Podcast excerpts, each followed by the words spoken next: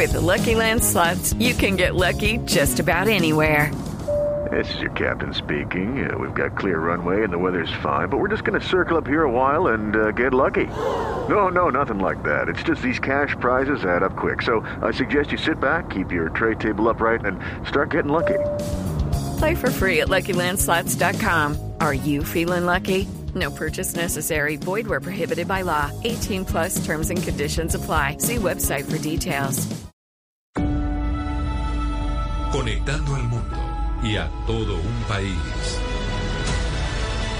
Oscar Montes, Ana Cristina Restrepo, Hugo Mario Palomar, Diana Mejía, Gonzalo Lázari, Valeria Santos y Camila Zuluaga lo acompañan desde este momento en Mañanas Blue.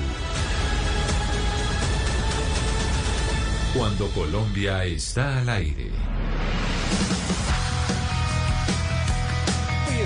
De clásicos.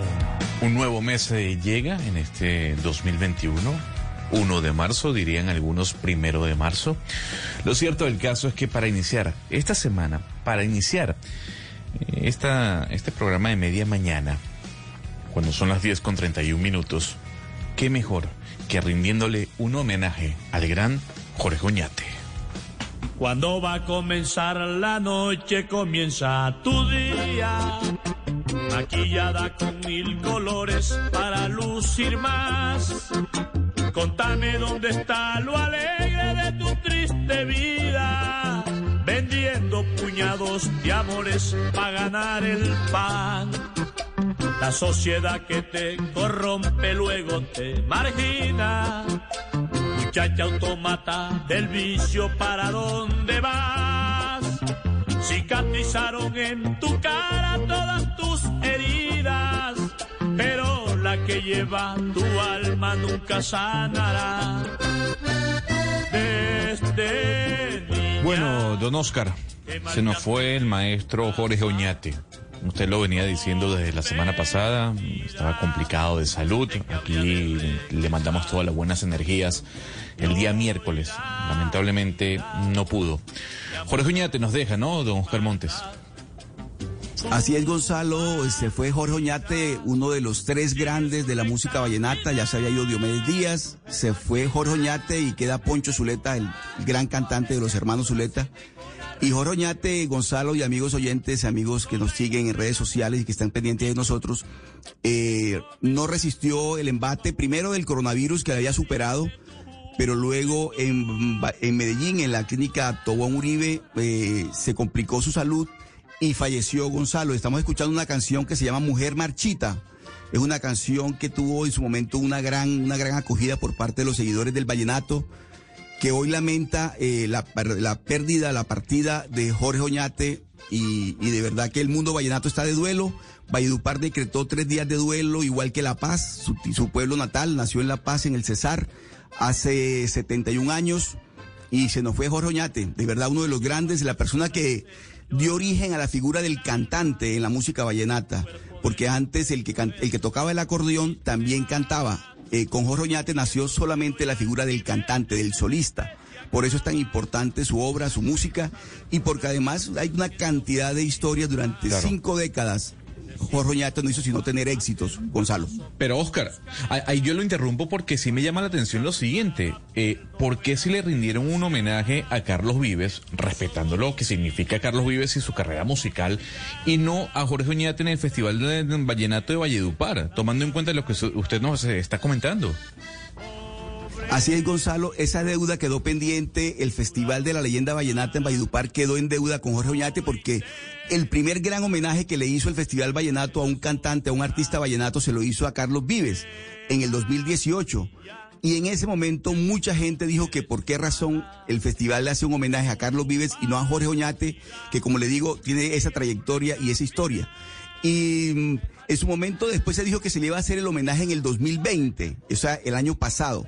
Y de verdad, Valledupar le iba a hacer un gran homenaje a Jorge Oñate el año pasado, en el 2020, pero coincidió la fecha del festival con, con la pandemia y en ese momento eh, las directivas del festival decidieron que este año le iban a hacer el homenaje a, a, a Jorge Oñate en el 2021 y lastimosamente eh, Gonzalo se fue Jorge Oñate sin que le hicieran el homenaje, pero los directivos, las directivas del festival ya dijeron que le van a hacer un gran homenaje póstumo a Jorge Oñate y yo creo que esa deuda quedó pendiente porque si alguien merece o merecía un gran homenaje por parte del folclore vallenato era Jorge Oñate. Oscar, desde ayer estamos escuchando unas canciones hermosísimas del maestro Jorge Oñate y muchas de esas apenas las estamos conociendo en el interior del país. Es decir, la pregunta, Oscar, es por qué eh, Oñate no era tan popular eh, en, el interior de Colombia como, por ejemplo, Diomedes Díaz y lo fue.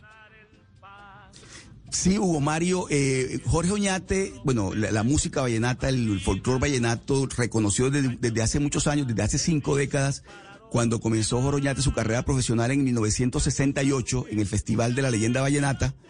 Eh, Valledupar y el mundo vallenato lo reconoce, pero, pero en el interior no tanto. Yo creo que la primer, el primer gran éxito que tuvo Jorge Oñate en el interior fue Nido de Amor, una canción de Octavio Daza, un compositor que ya falleció, también un grande de la música.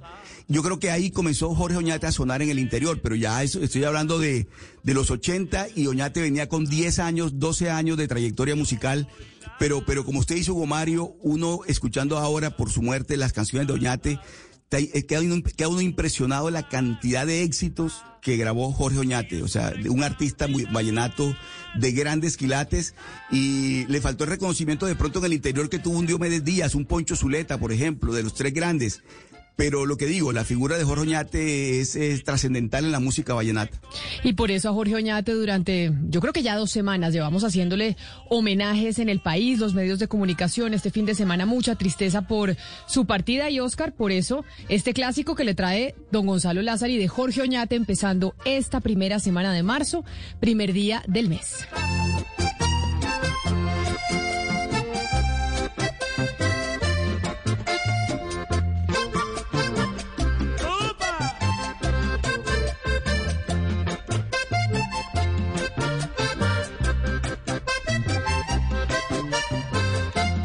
Y además de personas con delicado estado de salud, la novela está en el Reino Unido, sobre todo después de que estamos pegados tantos a la famosa serie de Netflix The Crown.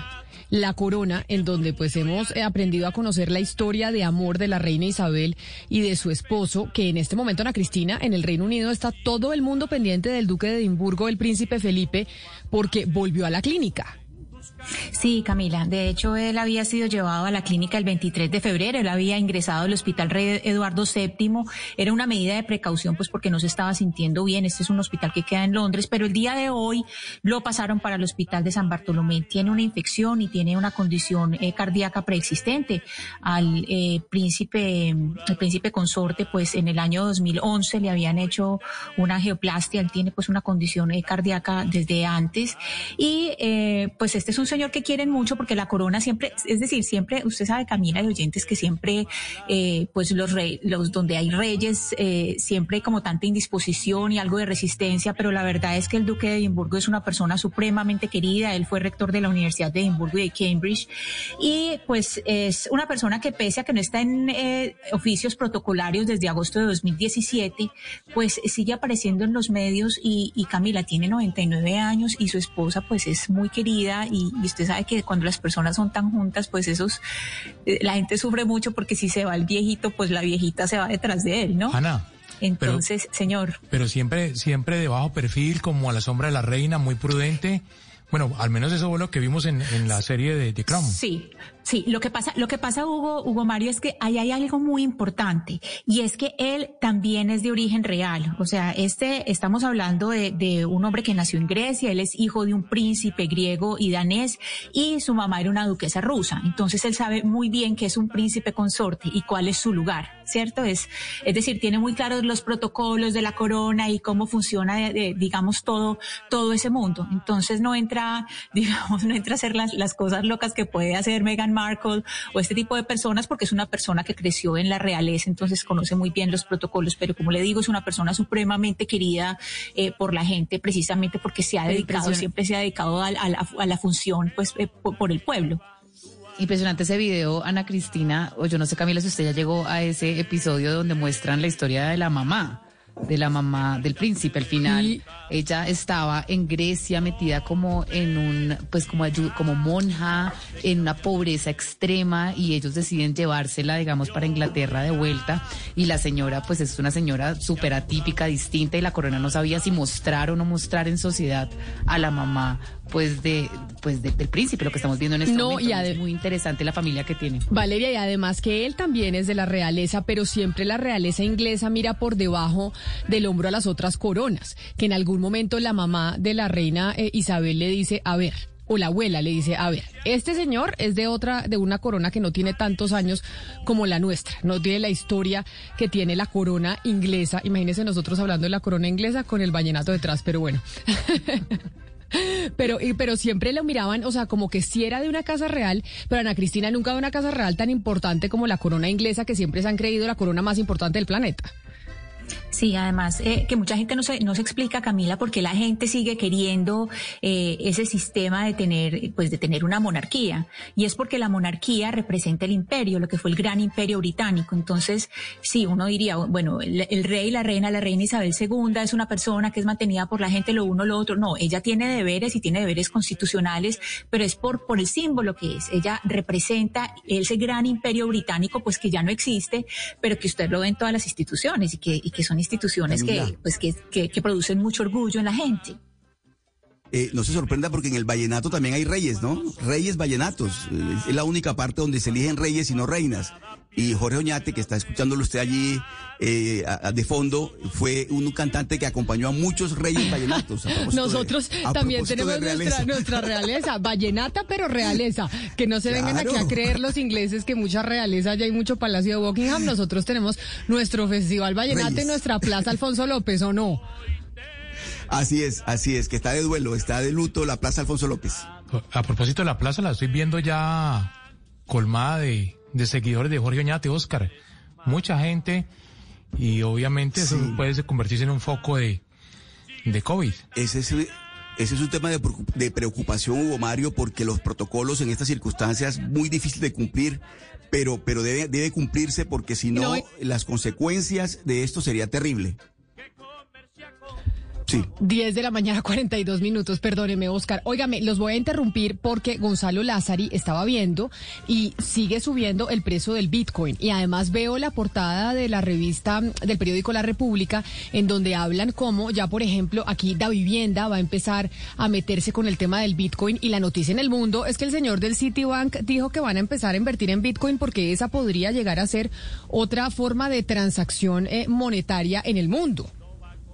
Siguiendo los pasos de Visa y de Mastercard, Camila, a esta hora el Bitcoin cotiza 49 mil eh, dólares por cada criptomoneda. Ha bajado un poco, recordando que la semana pasada estaba situándose o fluctuando entre 52 mil y 55 mil dólares por cada criptomoneda. A esta hora está en 49 mil. Y la noticia de Citi, sin duda alguna, viene con esta avalancha de notas que van ligadas a la criptomoneda, a varias de ellas, sobre todo por lo que pasó la semana pasada, no solo con el anuncio de Visa y de Mastercard que se van a introducir dentro de este mundo, sino también el anuncio de la ciudad de Miami, que sería la primera ciudad en los Estados Unidos, Camila, en en, el que en la que uno pueda pagar servicios a través de, de criptomonedas y no solo eso.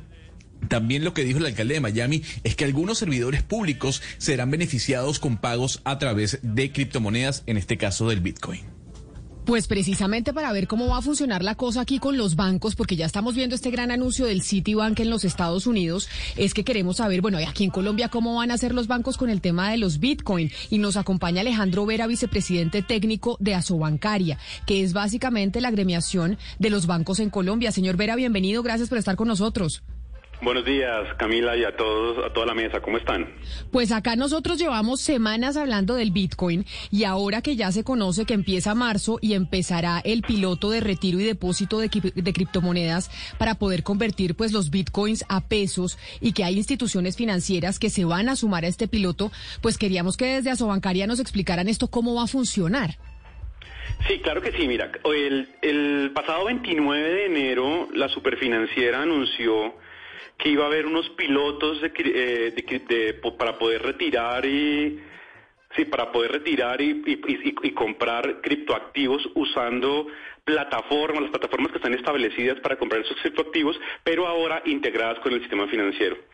¿Eso cómo funciona? Hoy en día existen unos, unas plataformas, exchange, unas plataformas de intercambio en las cuales las personas se meten y abren su una cuenta, una cuenta como así como tú abres tu correo electrónico, tu Facebook, tu Instagram, tu LinkedIn, cualquier cuenta, te metes, te piden unos datos, el correo electrónico, tu, tu, tu nombre, tu creo que la fecha de nacimiento en algunos, y tú abres una cuenta en esos intercambiadores y en esos en esas plataformas, perdón, que yo, les digo intercambiadores porque ahí se intercambian criptoactivos y eh, con esa cuenta tú puedes empezar a recibir, a comprar o a vender criptoactivos. Los criptoactivos, acuérdate que pueden ser bitcoins, pueden ser ethers y hay otros criptoactivos, no solamente bitcoins, pero bitcoins obviamente es el más famoso.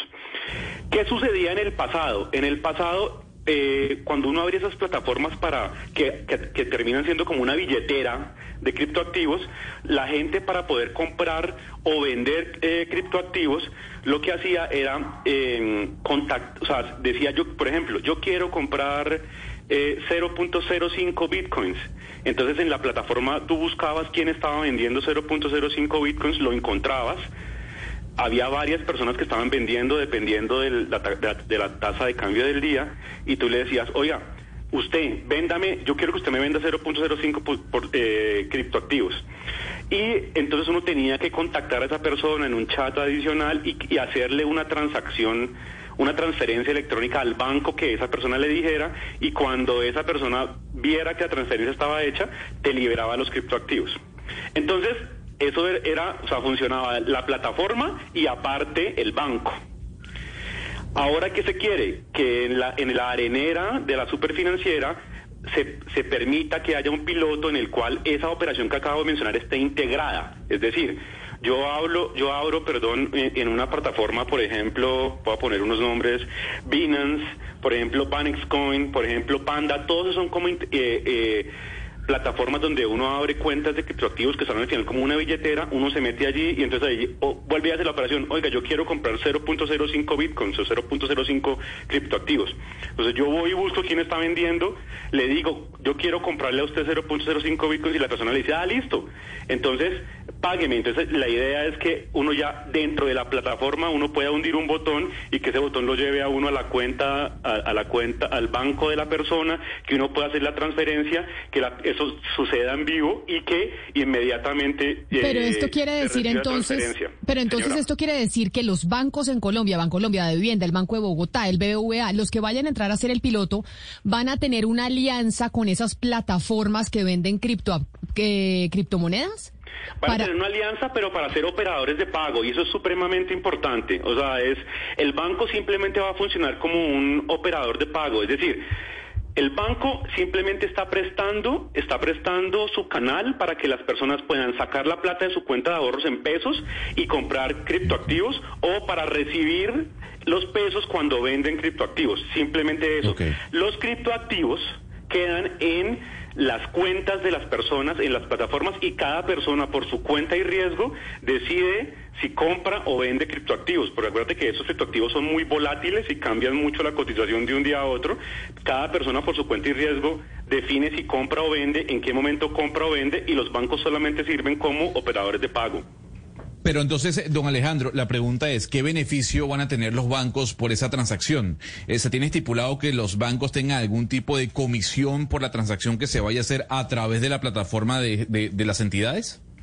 Yo, digamos, yo entendería que en, la, en, la, en, la, mm, en la alianza que hay, digamos, en, en, la, en, la, en los proyectos, en el proyecto que se, presentó a la arenera, cada banco o cada vigilada, porque no son solamente bancos, está Bogotá, Bancolombia, Da Vivienda, como mencionó Camila, también está Colte Financiera, está Powi, está Coin, está Movi, que son CEPES, y todos se han unido con unas, con esas plataformas, con con VIX o con Buda, con Gemini, con Binance, dependiendo pues de la alianza, y ellos van juntos a esa arenera a presentar un piloto, ojo, esto es un piloto, esto no es que ya esté autorizado para todo el mundo, en el cual eh, los bancos, a través de los bancos se pueden hacer las transacciones de o sea, se pueden hacer las transacciones de pesos a criptoactivo y de criptoactivo a pesos. ¿Qué ganan los bancos? Los bancos simplemente están prestándole el servicio a sus clientes, a unos clientes limitados, porque esto es un piloto.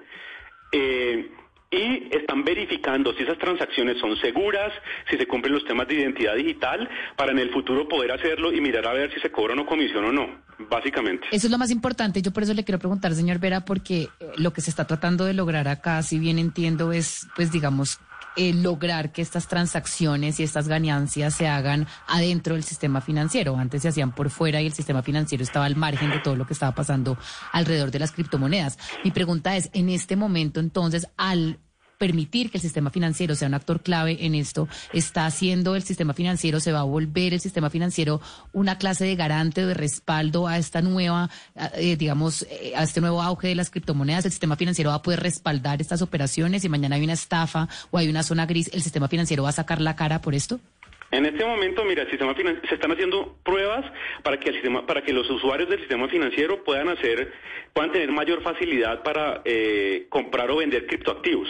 ¿Sí? Es decir, eh, eh, eso algo que se hacía en el pasado de forma desintegrada entre la plataforma de criptoactivos y el banco, ahora se va a hacer de una forma integrada, pero el banco solamente, y yo por eso repito y resalto, termina siendo básicamente es un operador de pago, es decir, es que el que el que el que el que permite que su usuario que tiene un millón de pesos por poner cualquier cifra en su cuenta de ahorros y con esos millones de pesos pueda comprar 0.05 eh, bitcoins y eso, esa, esa, y esa operación se puede hacer, pero es cuenta y riesgo del cliente decidir si hace la operación o no hace la operación y obviamente dentro de cada plataforma está estipulado, me imagino que hay unos términos y condiciones, yo no los conozco bien, pero me imagino que hay unos términos y condiciones dentro de las plataformas donde, eh, donde se estipula qué pasa en términos de estafas, ese tipo de cosas. El sistema financiero, vuelvo y resalto, es simplemente un operador de pago. Eh, en Colombia, doctor Vera, eh, esta criptomoneda se, se está intentando utilizar como medio de pago. ¿Los bancos van a participar de esas transacciones comerciales? Los bancos siguen, digamos, los bancos siguen usando, los bancos al final terminan siendo un inter, o sea, los bancos cumplen un papel de intermediación, intermedian el ahorro en la inversión y esa inversión se hace a través de una moneda de curso local que en Colombia es el peso colombiano. Eh, esos, esos criptoactivos en este momento, digamos, no son no son usados para no son usados regularmente para pagar cierto tipo de cosas. Obviamente hay algunos e-commerce sobre todo y sobre todo en el exterior que permiten o reciben criptoactivos. Incluso ustedes ahorita al inicio de la lanza estaban diciendo que se van a empezar a, a, poder pagar cierto tipo de cosas con criptoactivos en Miami, por ejemplo. Pero eso en, en este contexto está por fuera del ámbito de los bancos. ¿A qué me refiero? Las personas cuando abren en esa plataforma, abren su cuenta, abren su billetera, las personas tienen sus, sus bitcoins sus criptoactivos, tienen 0.5, 1, 2, 3 criptoactivos, lo que tengan. Y eso se gasta en lo que ellos puedan gastarlo en los e-commerce que les reciben, en los sitios donde se pueda pagar, pero el sistema financiero al final solo está haciendo su labor de cash in y cash out, de permitir la venta y permitir la compra de esos bitcoins, nada más. Pero entonces, doctor Vera, le voy a hacer la traducción que nos hace un oyente que se llama Hugo, que nos escribe a nuestra línea de WhatsApp al 301-764-4108 y nos hace la siguiente traducción de lo que usted está diciendo y dígame si está en lo cierto o no. Dice, Bitcoin es como un lo que dice la superintendencia es que los bancos van a facilitar cambiar esas fichas de casino a dinero real. No, y que el sistema financiero solo va a facilitar meterse o salirse del casino de las criptomonedas. Nada más. ¿Esa es una buena analogía? Yo diría que lo que pasa es que las la cifra, pero al final, o sea, independiente de, la, de lo que significa o no significa, si es casino o no casino la criptomoneda, yo lo que quiero decir es que el, el sistema financiero es la puerta de entrada o de salida de esa criptomoneda. Sea, en ese sentido es, es real, pero ya yo ponerme a, dar un juicio de valor si el criptoactivo es un casino o no es un casino, eso no, no quisiera hacerlo, o sea, eso le corresponde a otro, a, las personas definir en su, en su libre albedrío si creen que es un casino o no, pero eh, eh, sí es un habilitador al final, o sea, la respuesta es, el sistema financiero es un habilitador que le, permite, le va a permitir en estos, en estos, en estos pilotos a las personas poder comprar los criptoactivos mucho más fácilmente y poder poder salir de los criptoactivos mucho más fácilmente. La volatilidad, la responsabilidad con la que se compran o se, eh, se usan los criptoactivos es responsabilidad de cada cliente que tiene una billetera en esas plataformas con las que compró o vendió criptoactivos. El sistema financiero solamente está sirviendo de habilitador para pasar los pesos que están en las cuentas de ahorro porque alguien le dio la instrucción que pase esos pesos a criptoactivos o al contrario. ¿Y quién va a definir la tasa de cambio? Porque digamos que es quién va a definir cuánto cuesta un criptoactivo para saber cuántos pesos le dan a uno por cada criptomoneda. Eso, esa tarea de quién es. Eso está, eso está definido en las, en las plataformas donde se transan los, los criptoactivos. Hay una tasa de cambio diaria, incluso no sé si es incluso más, más, de, más, de, más, de más rápida frecuencia, o sea, no sé si es incluso pero menor pero, esa, pero esa tasa de cambio en las páginas de los criptoactivos está a dólares o está a todas las monedas del mundo, incluida el peso colombiano. Yo he visto videos donde ya se ve la tasa a pesos colombianos, entonces ahí se puede definir. Ahí, ahí de hecho, cuando tú dices que, por ejemplo, yo quiero comprar... Eh, otra vez, un criptoactivo. Lo que pasa es que normalmente como el criptoactivo tiene un valor tan alto, entonces yo digo 0.02 criptoactivos. Eh, y entonces tú empiezas a buscar. Eh, usuario 1 te vende a que se, voy a poner un ejemplo, 300 mil pesos. Usuario 2 te vende a 298 mil pesos. Usuario 3 te vende a 305 mil pesos. Entonces tú, de esas opciones, escoges la que te más te convenga, la que tú quieras. Obviamente, pues, si vas a comprar, debe ser la más barata. Uno racionalmente escogería la más barata. Y no, usted que me está vendiendo a 298 mil, a usted le compro y a eso compran los criptoactivos y esa decisión la toma el usuario y entonces el usuario dice voy a comprar a 298 mil pesos y yo le doy la instrucción a mi banco de que transfiera 298 mil pesos de mi cuenta a la cuenta de la persona que tiene los criptoactivos que me va a vender. Doctor Vera, pero mire, Oscar, por ejemplo, otro oyente que nos escribe a nuestra línea de WhatsApp, nos dice y nos hace una consulta muy similar a la que tenía Valeria sobre cuál es la garantía para los usuarios de que si paga de la cuenta del banco a un vendedor que le entrega eh, supuestamente los bitcoins, esta plataforma sí le va a entregar los bitcoins. Ahí quién regula el tema de la seguridad, de que la gente, si ya están los bancos formales, los que ustedes representan desde, desde a su bancaria, sirviendo pues entonces como plataformas para poder cambiar los pesos por bitcoins, ¿quién, le, quién lo respalda uno frente a una estafa? Esa es una excelente pregunta que yo entiendo completamente, pero lo primero que quisiera responder es que los bancos son habilitadores. Luego, si están, si, si la pregunta va un poco, va dirigida a que los bancos van a responder, la respuesta desafortunadamente es no, porque el banco simplemente está cumpliendo papel de habilitador y cumpliendo una instrucción que el cliente le da. Es el cliente que se mete a las plataformas el que debe tener claridad de que esa plataforma es segura, de que esa plataforma le responde y para eso yo entendería que tiene que tener muy claro cuáles son los términos y condiciones de esa plataforma. Eh, ese es como el mensaje que yo le daría a las personas. Métanse a, a, plataformas seguras, revisen los términos y condiciones para saber qué pasa cuando hay estafas, porque el sistema financiero al final simplemente va a servir de habilitador y va a cumplir la instrucción que usted le dé. Si usted me dice, yo quiero que, me, que le pase 300 mil pesos a esta persona que me va a vender bitcoins, el banco lo que va a hacer es pasarle los 300 mil pesos a esa persona. Y ya, si esa persona no le responde, no le libera los bitcoins, ahí tiene que usted debe contactarse con la plataforma y entender bien cómo le, cómo le van a garantizar ahí.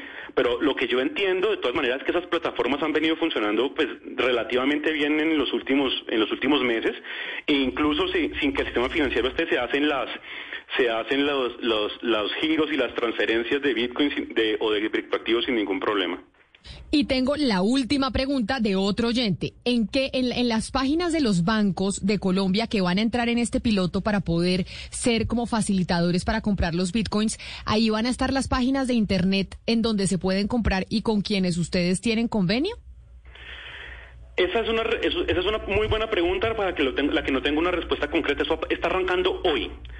Y eh, los bancos van a definir uno por uno, cada uno, los bancos y las CETES, pues van a definir cada una, cada uno, cómo va a ser el proceso. Hay algunos bancos que, por ejemplo, abrieron unos cupos de hasta 20 mil personas el que pueden, que pueden entrar al piloto. Hay otros bancos que están decidiendo cuáles son los clientes que pueden entrar en ese piloto. Entonces, yo ahí le, lo que le sugeriría es que si su, si su entidad financiera está dentro de este piloto de 7, de este piloto de 1, 2, 3, 4, 5, 6, 7, 8, de 9, perdón, de este, estos, algunos de estos 9 pilotos de criptoactivos se acerque a su entidad financiera y pregunte cómo, se, cómo va a ser en ese banco o en esa entidad financiera el ejercicio de criptoactivos a ver cómo funciona. Lo que seguramente le van a decir es que tiene que abrir una cuenta en las plataformas y que a partir de allí eh, se va a verificar cómo es la conexión con el banco. Pues doctor eh, Vera, vicepresidente técnico de Asobancaria, gracias por explicarnos. Sé que vamos a seguir hablando de esto porque pues hasta ahora empieza el piloto a ver cómo nos va ahora el sistema financiero, pues sirviendo de quien de plataforma para poder adquirir criptomonedas que antes eran consideradas como el enemigo. Ya tenemos a Citibank en Estados Unidos sumándose a esta iniciativa y todo el mundo hablando del Bitcoin, así que pues Colombia no se va a quedar atrás en el tema. Doctor Vera, mil gracias. Gracias, Camila, y gracias a todos allá en la mesa. Sabe, Gonzalo, nos escribe Isabel desde Canadá sobre la analogía que hacía Hugo sobre los bitcoins y que si era como el casino. Y nos dice Isabel desde Canadá que no, que el bitcoin no es un casino, que es igual al mercado de, de valores, solo que en vez de acciones de empresas, usted está comprando eh, pues bitcoins que no, pues al final no representan nada, es un, es un mecanismo de, de cambio de, de cosas, pero el Bitcoin no representa nada, representa aire, que es lo que siempre ha dicho Valeria. Efectivamente, es algo que no se puede palpar, algo que no se puede tocar, a diferencia de lo que puede ser una acción, por ejemplo, de un grande como Amazon, que tiene grandes activos, o como Disney, o como cualquier empresa importante de los Estados Unidos. Y por eso es que fluctúa más, ah, de manera más drástica, ah, ya sea la subida o ya sea la bajada, Hugo Mario. Pero para hacer una analogía más certera, más allá del casino, es como si usted invirtiera en la bolsa de Nueva York. Usted no está invirtiendo en una acción de una empresa eh, con grandes activos, sino simplemente en una moneda. Pero entonces usted nos está dando la razón en este momento, Gonzalo, cuando usted dice que sí, es como invertir en una acción, pero eso está muy lejos de ser un dinero y es el resguardo de valor, que es lo que quieren y la finalidad del Bitcoin. Acuérdense que es que el Bitcoin no se creó para hacer una acción y para que la gente especule y, y, y decida invertir como si fueran unas acciones en bolsa. No, el Bitcoin y las criptomonedas tienen la finalidad de ser dinero, de reemplazar el dinero y para eso tienen que poder ser resguardo de valor, tienen que ser escasos, tienen que tener eh, confianza, tienen que poder ser intercambiables y esto pues está muy lejano. de hecho, Bill Gates la semana pasada dijo, no sean bobos, no inviertan en Bitcoin. Eso es, eso es una, eso es una burbuja, eso básicamente va a hacer que usted eventualmente pierda su plata. Nos dice, Pero a ver, hay, hay que decir, no, es que yo quiero decir algo. Por, eh, por, un lado, eso es lo que dice Bill Gates. Por otro lado, lo que nos dice Elon Musk. Ay, no, pero yo creo que me voy a la fija. yo me voy con Bill Gates que con Elon Musk. Creo que el, la usted se ha visto que, eh, Valeria, cuando uno va a invertir en el banco, en, algún tipo de portafolio, le dicen, ¿usted qué quiere? ¿Un portafolio conservador? ¿Un, un portafolio de riesgo medio o un portafolio, pues así muy arriesgado? En el caso de los millonarios recomendándonos, Bill Gates sería el portafolio conservador y Elon Musk, Gonzalo, sería el portafolio completamente arriesgado. Sí, exacto. Bueno, eh, no, pues invierte, pues invierte en Coca-Cola y en General Motors. Gonzalo, si usted tiene una plática que le sobre y que no le importe perder, y esa es la verdad, y a los oyentes que no estén pensando en, en, invertir en criptomonedas, si usted tiene una plata que no le importe perder, que usted básicamente se la va a jugar en el casino mañana, vaya e invierta en criptomonedas, pero usted no vaya a meter sus ahorros de su vida en criptomonedas porque se puede llevar una sorpresa. Eh, eh, es demasiado efímero. Camila, yo veo una cantidad de cajeros de Bitcoin en centros comerciales. O sea, cada vez, y, e incluso en este último año de pandemia, he visto que han crecido el número de cajeros de Bitcoin en, lugares públicos y centros comerciales de ciudades de, de, todo el, de, de, todo el país. Lo que no sé es, no sé si ustedes saben, es qué tipo de transacción se hace a través de esos cajeros. Pues que se compran los, los bitcoins, ¿no? Usted meterá su, no sé, nosotros con Gonzalo estamos que compramos un bitcoin hace rato y no hemos comprado absolutamente nada. Pero, pero le digo, Oscar, eh, Hugo Mario, a 178 millones 227 mil 888 está un bitcoin al día de hoy. Mm. Hoy usted compra un Bitcoin si lo va a comprar completo. Acuérdese que usted puede comprar una fraccioncita. Y entonces, eh, si usted mete un millón de pesos, pues es una gotica de ese Bitcoin que cuesta casi 179 millones de pesos. Sí, pero es muy, muy fluctuante. Yo, yo me quedo con, con usted, estoy con Bill Gates. No, yo, yo no, me- no, no me meto en ese tema todavía. No, No, usted, arriesgo. Usted portafolio conservador. Cuando usted Sí, diga, usted qué perfil de inversionista es, o Hugo, usted dice, yo soy perfil inversionista conservador. Y eh, Gonzalo, cuando vaya al banco y le pregunten, él dice, yo soy eh, perfil inversionista eh, un poco más agresivo y arriesgado, así que si se puede ir con el Bitcoin, no sé, de la mañana a cuatro minutos, vamos a hacer una pausa y ya regresamos porque don Gonzalo Lázari nos quiere hacer el cobro de todos los personajes que tuvo de los Golden Globes que estuvieron aquí en, eh, en Mañanas Blue pasando antes de que se diera la ceremonia de ayer, que a mí me pareció aburrida, pero usted ya me dirá cómo le fue Gonzalo. Colombia está al aire.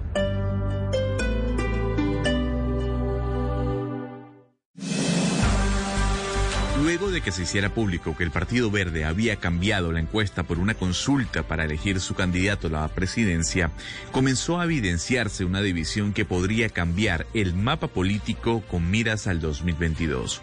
Hoy, a las 12 y 15 y después de las noticias del mediodía, los exgobernadores Camilo Romero y Carlos Amaya nos contarán si tiene futuro la coalición de la esperanza. Continuamos acompañándote a esta hora, como siempre, estamos aquí en Blue Radio. Renueva oportunamente hasta el 31 de marzo y obtén un descuento del 5% en la tarifa de tu matrícula mercantil. Hazlo fácil, rápido y seguro en ccb.org.co. Cámara de Comercio. With Metro by T-Mobile, your hard-earned money goes further. This tax season, there's zero fees to switch. Enjoy Metro's lowest price, just 25 bucks a line for four lines. Plus, get four free Samsung Galaxy phones when you switch. Now that's the best deal in wireless. Metro by T-Mobile, empowering you to rule your day. All lines lose promo rate if any deactivates. No fees on select phones. Limit one per line with eligible port. Excludes sales tax. Limited time offer. Additional terms apply. See metrobytmobile.com.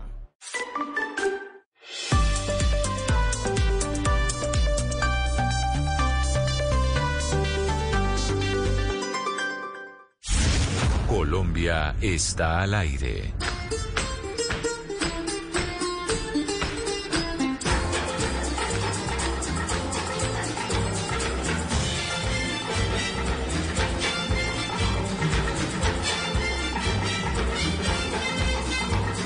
Shake, shake, shake, Sinora, shake your body line. Shake, shake, shake, Sinora, shake it all the time. Work your body line. Work, work, work, Sinora, work it all the time. My girl's name is Sonora.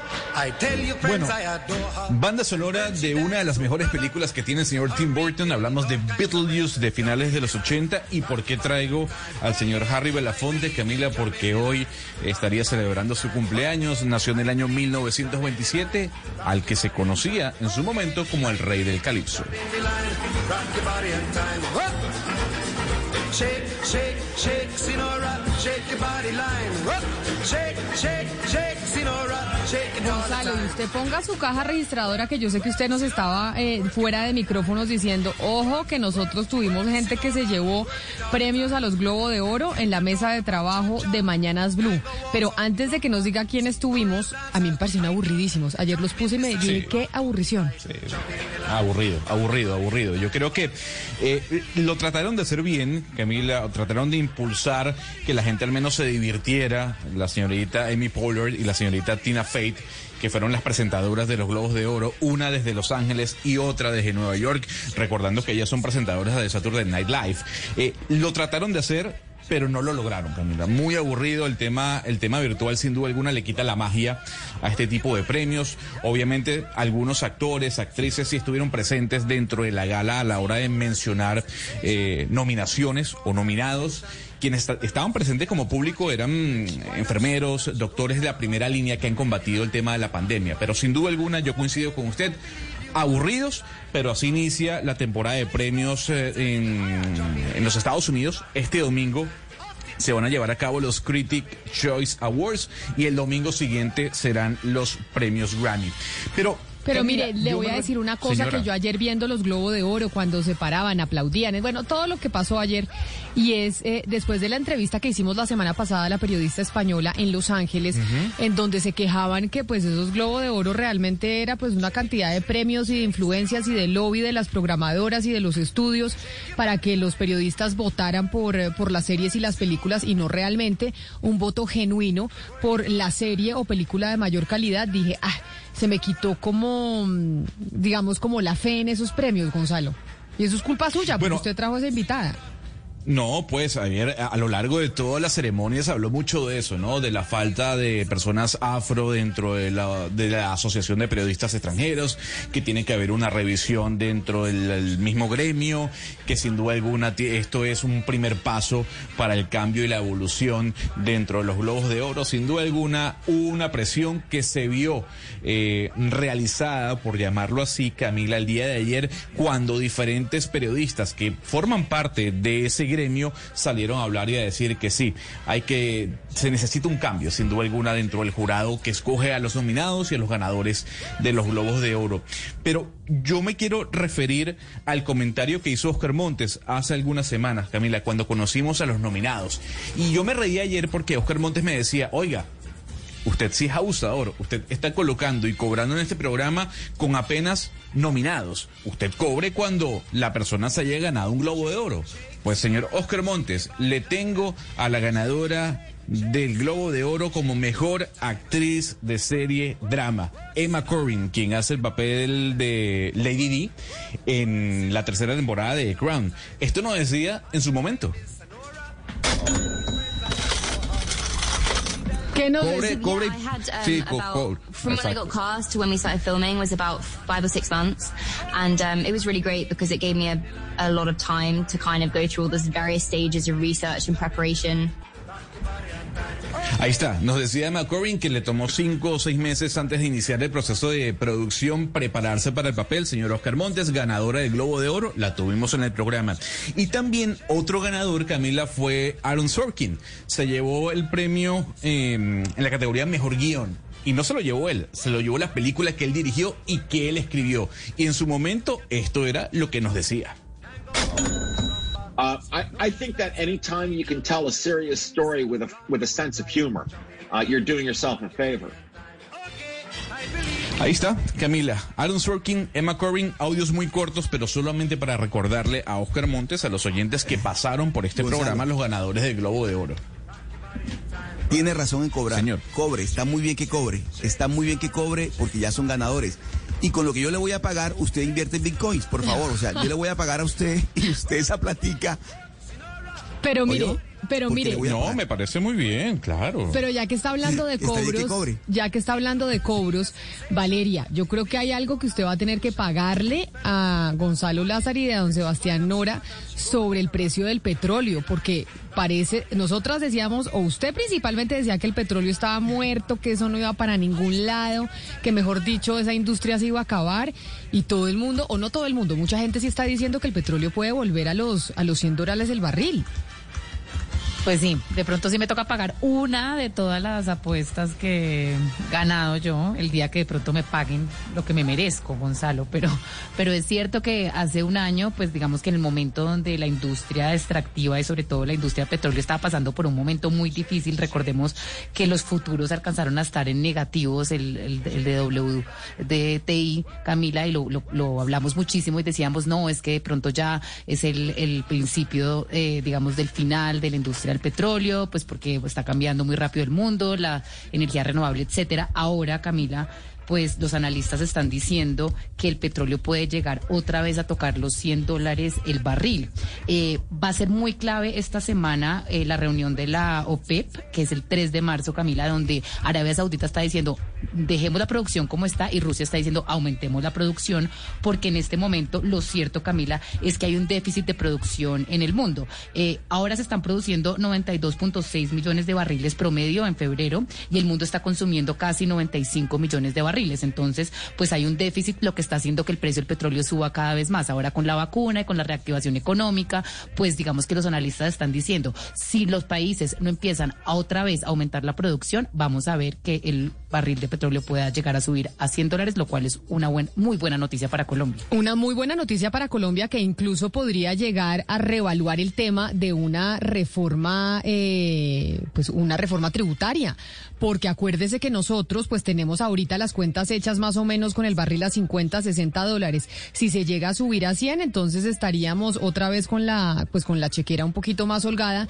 y tal vez Venezuela también podría respirar un poco más si el barril de petróleo sube a 100 dólares. Pero frente a eso que están diciendo distintos fondos y analistas sobre la posibilidad de que a finales de este año el barril de petróleo vuelva a estar eh, en 100 dólares, quisimos llamar a Luis Oliveros, que es profesor universitario, es economista y es experto en este mundo del petróleo porque es autor de un libro que se llama La industria petrolera en la, en la era chavista, crónica de un fracaso. Profesor Oliveros, bienvenido. Gracias por estar con nosotros aquí en Mañanas Blue. Hola, ¿cómo estás? Muy buenos días. Usted, le pregunto así de entrada, ¿usted es de los que cree que de verdad el barril de petróleo podría terminar el 2011 cercano a los a los 100 dólares entre los entre los entre los 80 y los y los 100 dólares, señor Oliveros?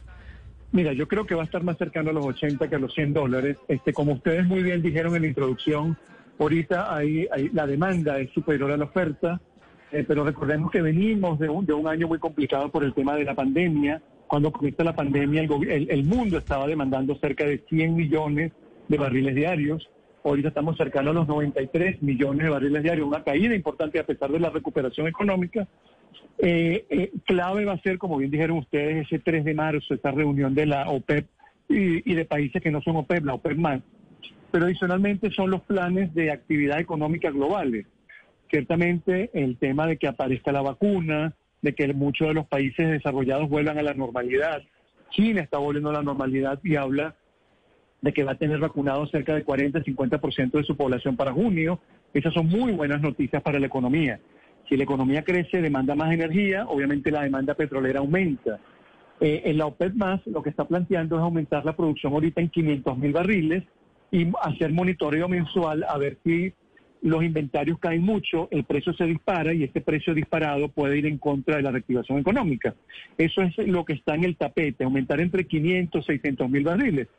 Arabia Saudita quiere que más o menos el, escenario de producción se, quede en ese nivel. Rusia, por un tema de necesidad de flujo de caja, quiere que se aumente más la producción, sobre todo porque ellos recortaron bastante producción hace, hace unos meses. Entonces, esta semana va a ser crucial, va a ser muy interesante. Yo no creo que los productores de, petróleo vayan a dejar que el precio llegue a 100, pero sí creo que un precio de 80 barriles es una excelente noticia para países como, por ejemplo, Colombia, como Brasil, como México, como Guyana, en menor medida Venezuela, porque todos sabemos que Venezuela ha sufrido una, una caída de la producción petrolera muy fuerte en los últimos años. Justamente sobre Venezuela le quiero preguntar, doctor Oliveros, porque lo que dicen algunos, como bien comentaba mi compañera Camila Zulvaga, es, que esto le puede dar un respiro al gobierno de Nicolás Maduro, pero también hay que entender que la producción, que el sistema petrolero, que la industria está acabada. La pregunta es, ¿le podría dar un respiro al gobierno de Nicolás Maduro el aumento de los precios del petróleo? Eh, ¿Sería importante o ayudaría a oxigenar la economía venezolana? Mira, eh, te voy a poner un poquito el contexto, ¿no? Hace seis meses Venezuela estaba produciendo, según números de la OPEP, cerca de 350 mil, 360 mil barriles. Eso es casi la mitad de lo que está produciendo Colombia, ¿no? Eh, hoy, este, para enero, Venezuela terminó en cerca de 500 mil barriles. Hay un incremento interesante. Se habla que en febrero vamos a estar en 600 mil. Nicolás Maduro habla que vamos a terminar el año en niveles de un millón y medio, cosa que es realmente es muy difícil que lo logremos. Mis estimaciones es que estemos cercanos a los 750, 800 mil barriles. Obviamente un incremento en el precio eh, es una bocanada de aire fresco a la economía venezolana, pero nosotros venimos, eh, hay que recordar, venimos de producción de 3 millones de barriles, exportaciones de 2 millones 500, 2 millones 600. Que estemos produciendo 700 mil barriles, 750 mil barriles, hay una parte que hay que ir a consumo interno, no es una gran, no, es un flujo de ingresos sumamente es suficiente para una reactivación económica o para pensar que la crisis se vaya a acabar. o que el gobierno de Maduro vaya a tener una inyección de recursos importantísima. Obviamente es una mejora en su flujo de caja, pero no es algo muy trascendental. Venezuela tiene que tratar de recobrar los niveles de producción que tenía en años anteriores. Obviamente el mercado está un poco complicado. Ahora hay más competencia. Está Guyana, está Colombia también, está, está Brasil. Argentina, Ecuador, que se salió de los OPEP para aumentar su producción petrolera, y siempre está México como un productor petrolero, a pesar de que ha tenido una caída en su producción. Insisto, no va a ser una mejora eh, sustancial de los ingresos petroleros para Venezuela, pero va a ser una, una mejora tal vez en, en flujo de caja que Venezuela lo necesita en este momento. Profesor, es que yo le quiero preguntar porque aquí en la mesa de trabajo teníamos una apuesta y es que cuando vimos pues la catástrofe que, vivió la industria el año pasado, pues yo y de pronto Camila decíamos, bueno, ya la industria cambió, el mundo cambió y pues escuchamos ahora justamente este año con la llegada de Biden que volvió al Acuerdo de París y a todos los líderes mundiales, incluyendo Iván Duque en Colombia, decir, vamos a reducir emisiones en más del 50%, vamos a cambiar la flota vehicular por, por una flota, digamos, de energías eh, pues más limpias, etcétera. Uno dice, listo, este año subió a 100 dólares el barril, pero va a empezar a bajar otra vez una vez todos los países empiecen a apretar y a cumplir con el Acuerdo de París, por ejemplo. ¿Usted sí ve que es el principio del fin de la industria o la industria está aquí para quedarse un buen rato con estos precios tan altos? Mira, eh, te, lo digo como analista, no como venezolano, como venezolano y como suramericano me encantaría que el petróleo siga estando en la matriz energética y siga punteando pero, pero, pero ciertamente yo veo difícil que eh, eh, el peso del petróleo vaya a bajar considerablemente. Yo siempre pongo como ejemplo el tema del carbón. El carbón eh, prácticamente ya no es utilizado por muchas de las economías del mundo y sigue teniendo un peso importante en la matriz energética. El petróleo también lo va a seguir teniendo. Y aunque mucha gente vea, vea alguna contradicción, que el precio del petróleo llegue a 80, 100 dólares, apuntala aún más las energías limpias y va en contra del petróleo. Y eso lo tienen muy claro los países árabes, sobre todo Arabia Saudita. Por eso es que yo no creo que llegue a 100 dólares. Tal vez nos tocará, pero yo creo que en promedio va a estar por debajo de los, de los 100, seguramente va a estar cercano a los 80 en los próximos meses. Pero te insisto, yo creo que el petróleo va a seguir siendo importante en la matriz energética mundial. Yo no creo que todos los países vayan a tener la facilidad de cambiar a energías limpias en, un plazo muy rápido. Tampoco creo que la tecnología vaya a permitir que eso ocurra en un horizonte de 10, 20 años. Yo, yo soy un poco pesimista con respecto a eso. Yo creo que vamos a seguir viendo petróleo este, y, y, energía contaminantes, por hablarlas de, alguna forma, este, en una década o dos décadas como, como principales fuentes de energía mundial. Pero entonces, ¿por qué uno ve, profesor eh, Oliveros, a esos países árabes, a los Emiratos y a Qatar y Arabia, en ese afán por buscar otros negocios para no depender del petróleo, eh, dedicarse al gas natural licuado, a, las aerolíneas, a otro, otro tipo de negocios? Porque ellos han aprendido la lección, sobre todo de Venezuela, que ha hecho las cosas muy mal, de que no puedes permitirte depender únicamente del petróleo. El caso de Arabia Saudita es emblemático. Arabia Saudita vendió el año pasado, el año, el año antepasado y el año pasado cerca del 5% de su principal empresa, de Saudi Aramco. No es que no cree en el petróleo, es que necesita ese dinero para apuntalar su economía no petrolera, para diversificarla. Y eso es algo que debemos aprender. Eh, Colombia tiene una economía diversificada, pero obviamente eh, un chorro de petrodólares no, nadie le dice que no, y es una inyección de recursos muy importante. Ecuador también tiene una economía diversificada, Venezuela no. Venezuela no tiene una economía diversificada, depende del petróleo y lamentablemente no hemos aprendido la lección de que hay que diversificarnos. Diversificarnos significa no voy a producir más petróleo o no le voy a prestar atención. No, no, ya va voy a utilizar parte de esa riqueza en apuntalar otros recursos, en apuntalar otras industrias para cuando venga la caída de los precios del petróleo, cuando ya el petróleo no tenga ese peso en la matriz energética mundial, yo me pueda defender y ya yo tenga otras industrias que generen trabajo, que generen divisas y no tenga que depender del petróleo. Los árabes lo tienen muy claro, como lo tuvieron claro los noruegos, como tuvieron claro otros países. Y lo otro es también desarrollar la industria del gas, que mucha, hay gran parte de la producción del gas que está asociada a la producción de petróleo también es importante porque el gas, en las proyecciones indica que va a pasar al petróleo como principal fuente energética mundial y aparte es una fuente de energía mucho más limpia que el mismo petróleo. Profesor Oliveros, eh, usted nos habla de, la importancia y nos ha estado hablando de la importancia de todas las decisiones y determinaciones que va a haber en la reunión de la OPEP, pero si fuéramos a puntualizar cuáles serían definitivas para Colombia, ¿qué tipo de conversaciones serían definitivas para Colombia? Mira, hay que prestar atención en cuál va a ser la decisión de producción y cómo va a ser ese acuerdo eh, Rusia-Arabia Saudita. Entre ellos dos son los principales productores de petróleo del mundo, producen más de 20 millones de barriles diarios, mucho de la producción de ellos va directamente al mercado, que eso es lo fundamental. ¿Cuánta de tu producción va al mercado? Porque ese es el peso que tú tienes para influir en el precio. Y eh, si se impone la, la tesis de Arabia Saudita, que yo creo que es la que se va a imponer, donde empezar a incrementar gradualmente 500 mil barriles, por, cerca de ese número, pudiéramos ver un mantenimiento del precio del petróleo, tal vez siempre después de las, de las reuniones de, de la OPEP, siempre hay un incremento del precio porque el mercado siempre está esperando decisiones radicales. Pero luego pudiéramos ver otra vez escenario de 60, tal vez 70 este, dólares el barril. Recordemos que la producción petrolera de Estados Unidos ha estado cayendo y es complicado que se recupere en el corto plazo. Entonces, ciertamente yo creo que hay que prestar atención a cuál va a ser la, la decisión de producción y cuál va a ser eh, eh, ese trato entre Arabia Saudita y Rusia. Recordemos que hace como un año, año y medio, o un año aproximadamente en medio de la pandemia, Rusia quería aumentar producción, Arabia Saudita no, y Arabia Saudita inundó el mercado y llevó los precios a niveles muy bajos. Entonces yo creo que ese, ese tema de cordialidad entre los dos principales productores de esa, de esa alianza va a ser fundamental también para ver si es sostenible en el tiempo ese acuerdo de producción. Doctor Oliveros, tenemos un debate sobre la economía venezolana en esta mesa de trabajo. Se dice que la economía venezolana se encuentra oxigenada por la inyección de dólares del mercado privado a la misma. El gobierno nacional no está inyectando dólares, es la empresa privada. Y uno puede observar a través de redes sociales, de videos, de comentarios, y se lo dice un paisano suyo, que la situación en Venezuela ha mejorado un poco. Ya hay una accesibilidad a productos en los supermercados, la moneda está dolarizada de manera implícita y no explícitamente. ¿Se puede hablar de que la economía venezolana está oxigenándose con esta dolarización? ¿Se siente y se huele un poco de respiro, de recuperación? Mira, cuando tú tienes una economía que ha caído cerca del 80% de su PIB con respecto al año 2013, eh, eh, eh, ciertamente pensar que esta economía se está oxigenando es un poco, yo diría que un poco ingenuo y al mismo tiempo un poco optimista verlo, ¿no?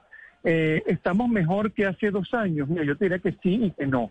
Sí, porque ciertamente los niveles de escasez han caído, eh, eh, prácticamente han desaparecido los niveles de escasez.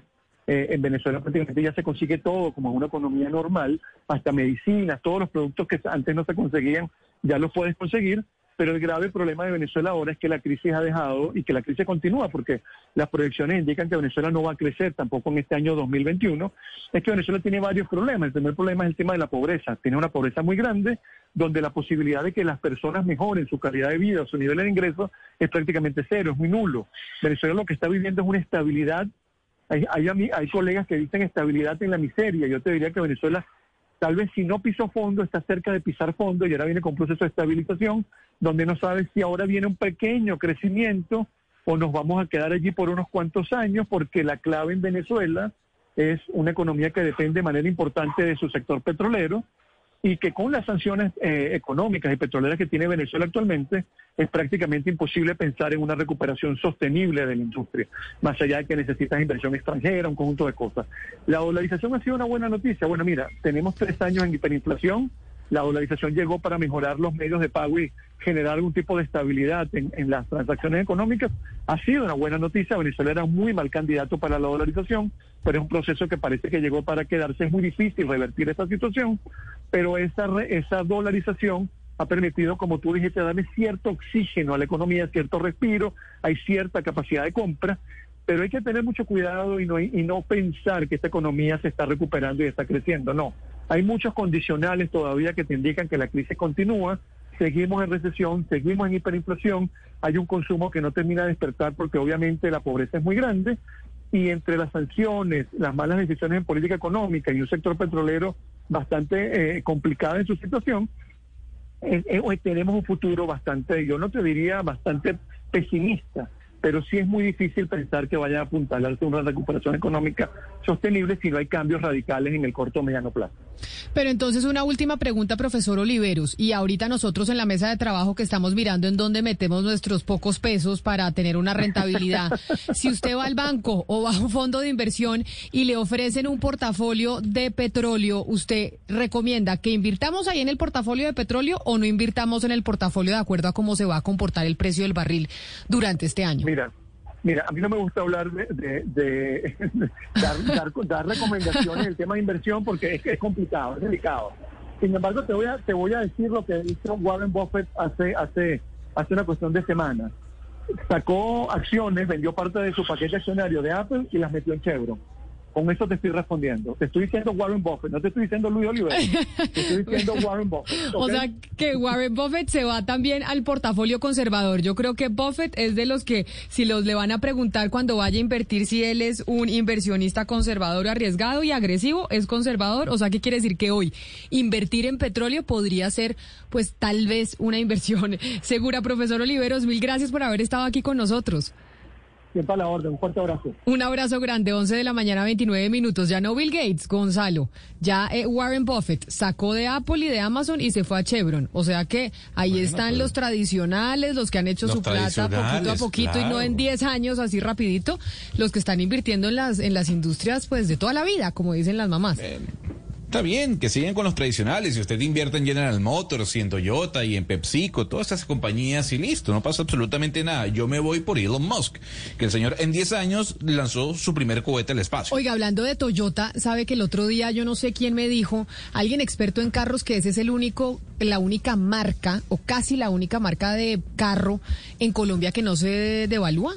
Es decir, porque hay, hay marcas que se devalúan mucho más que otras, que usted la saca el carro del concesionario y ya eh, perdió 10, 20 millones, y que Toyota es de esas marcas que siguen manteniendo su valor, a pesar de que pasen y pasen los años, porque son unos carros muy apetecidos aquí.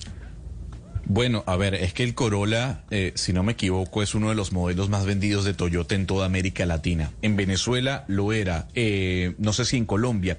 Toyota es de las compañías más importantes en todo el planeta, Camila, y a, Toyota se le debe tal vez la crisis que vivió General Motors en las finales de la década del 80, sobre todo en Detroit, en Michigan. La llegada de los japoneses fue muy dura en los Estados Unidos. Siempre hay una devaluación del vehículo una vez usted lo saque del concesionario, sea ah, cual sea eso, de eso no hay duda. Pero el punto es que yo creo que el respaldo que tiene Toyota es que son carros que duran mucho. O sea, que la tecnología aguanta, aguanta. No, y además acá, Hugo Mario, toda la UNP es que Toyota. Dígame, todo el personal que tiene guardaespaldas aquí en Colombia y que los provee la UNP son carros Toyota. Es que usted, le, usted se monta en un carro, en un Toyota Land Cruiser y le da contra el mundo y eso no se acaba nunca.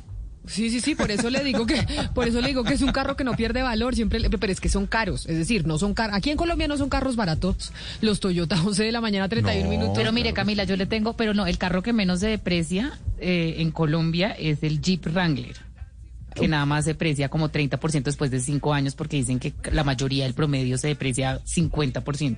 Entonces el Jeep Wrangler es el que menos, después viene el Toyota y el que más valor pierde es pues el Maserati, que yo no entiendo en Colombia quién tiene un Maserati. Pero eh, hay por ahí. BMW, sí, sí, hay un concesionario y todo, yo siempre paso y digo, pero llegó el petróleo al país. No mentira. Eh, y el, eh, el BMW Serie 7 también eh, se deprecia muchísimo. Todos los BMs, de hecho. Pero ¿saben cuál me dice que se deprecia mucho, Valeria? los Ford. Que, o sea, que la marca Ford se deprecia un montón, no, no, no.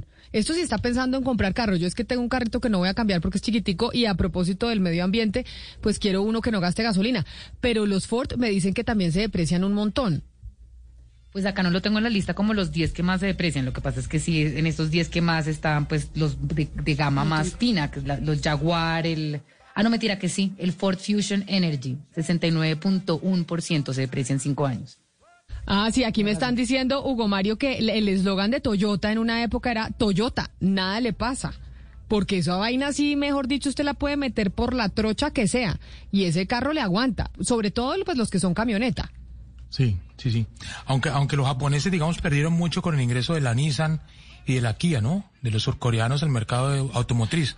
Pero sigue siendo, la, Toyota sigue siendo muy importante y muy, muy comercial en Colombia. Bueno, pero como les digo a ustedes, ustedes son periodistas del mercado automotor que los veo como muy expertos. O sea, usted ya experto en Nissan, en Kia y ya sabiendo que eso lo quitó mercado a Toyota o Mario, ¿de dónde? Claro, claro.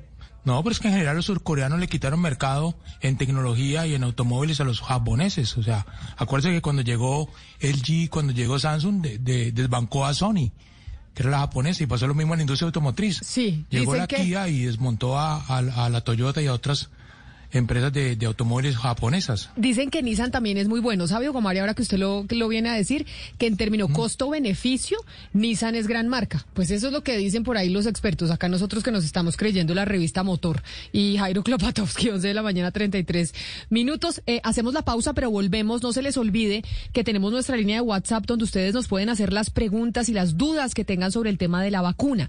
301-764-4108. Después de, las, de la pausa vamos a estar preguntándole a dos expertos sobre las preguntas que ustedes nos manden a través de WhatsApp. Colombia está al aire.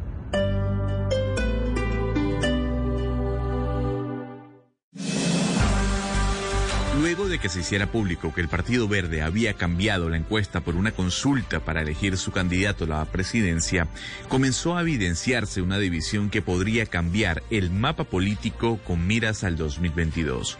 Hoy, a las 12 y 15 y después de las noticias del mediodía, los exgobernadores Camilo Romero y Carlos Amaya nos contarán si tiene futuro la coalición de la esperanza.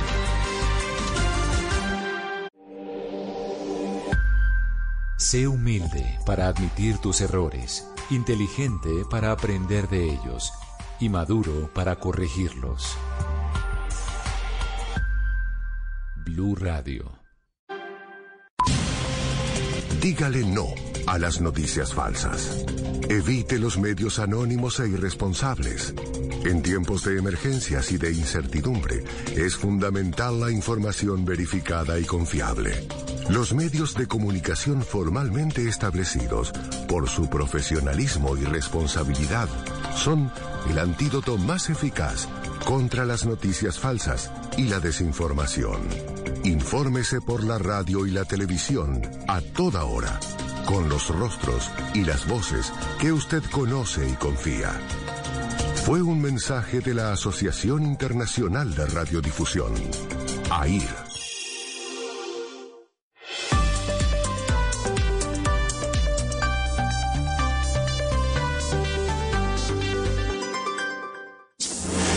En Mañanas Blue aclaramos sus dudas sobre las vacunas.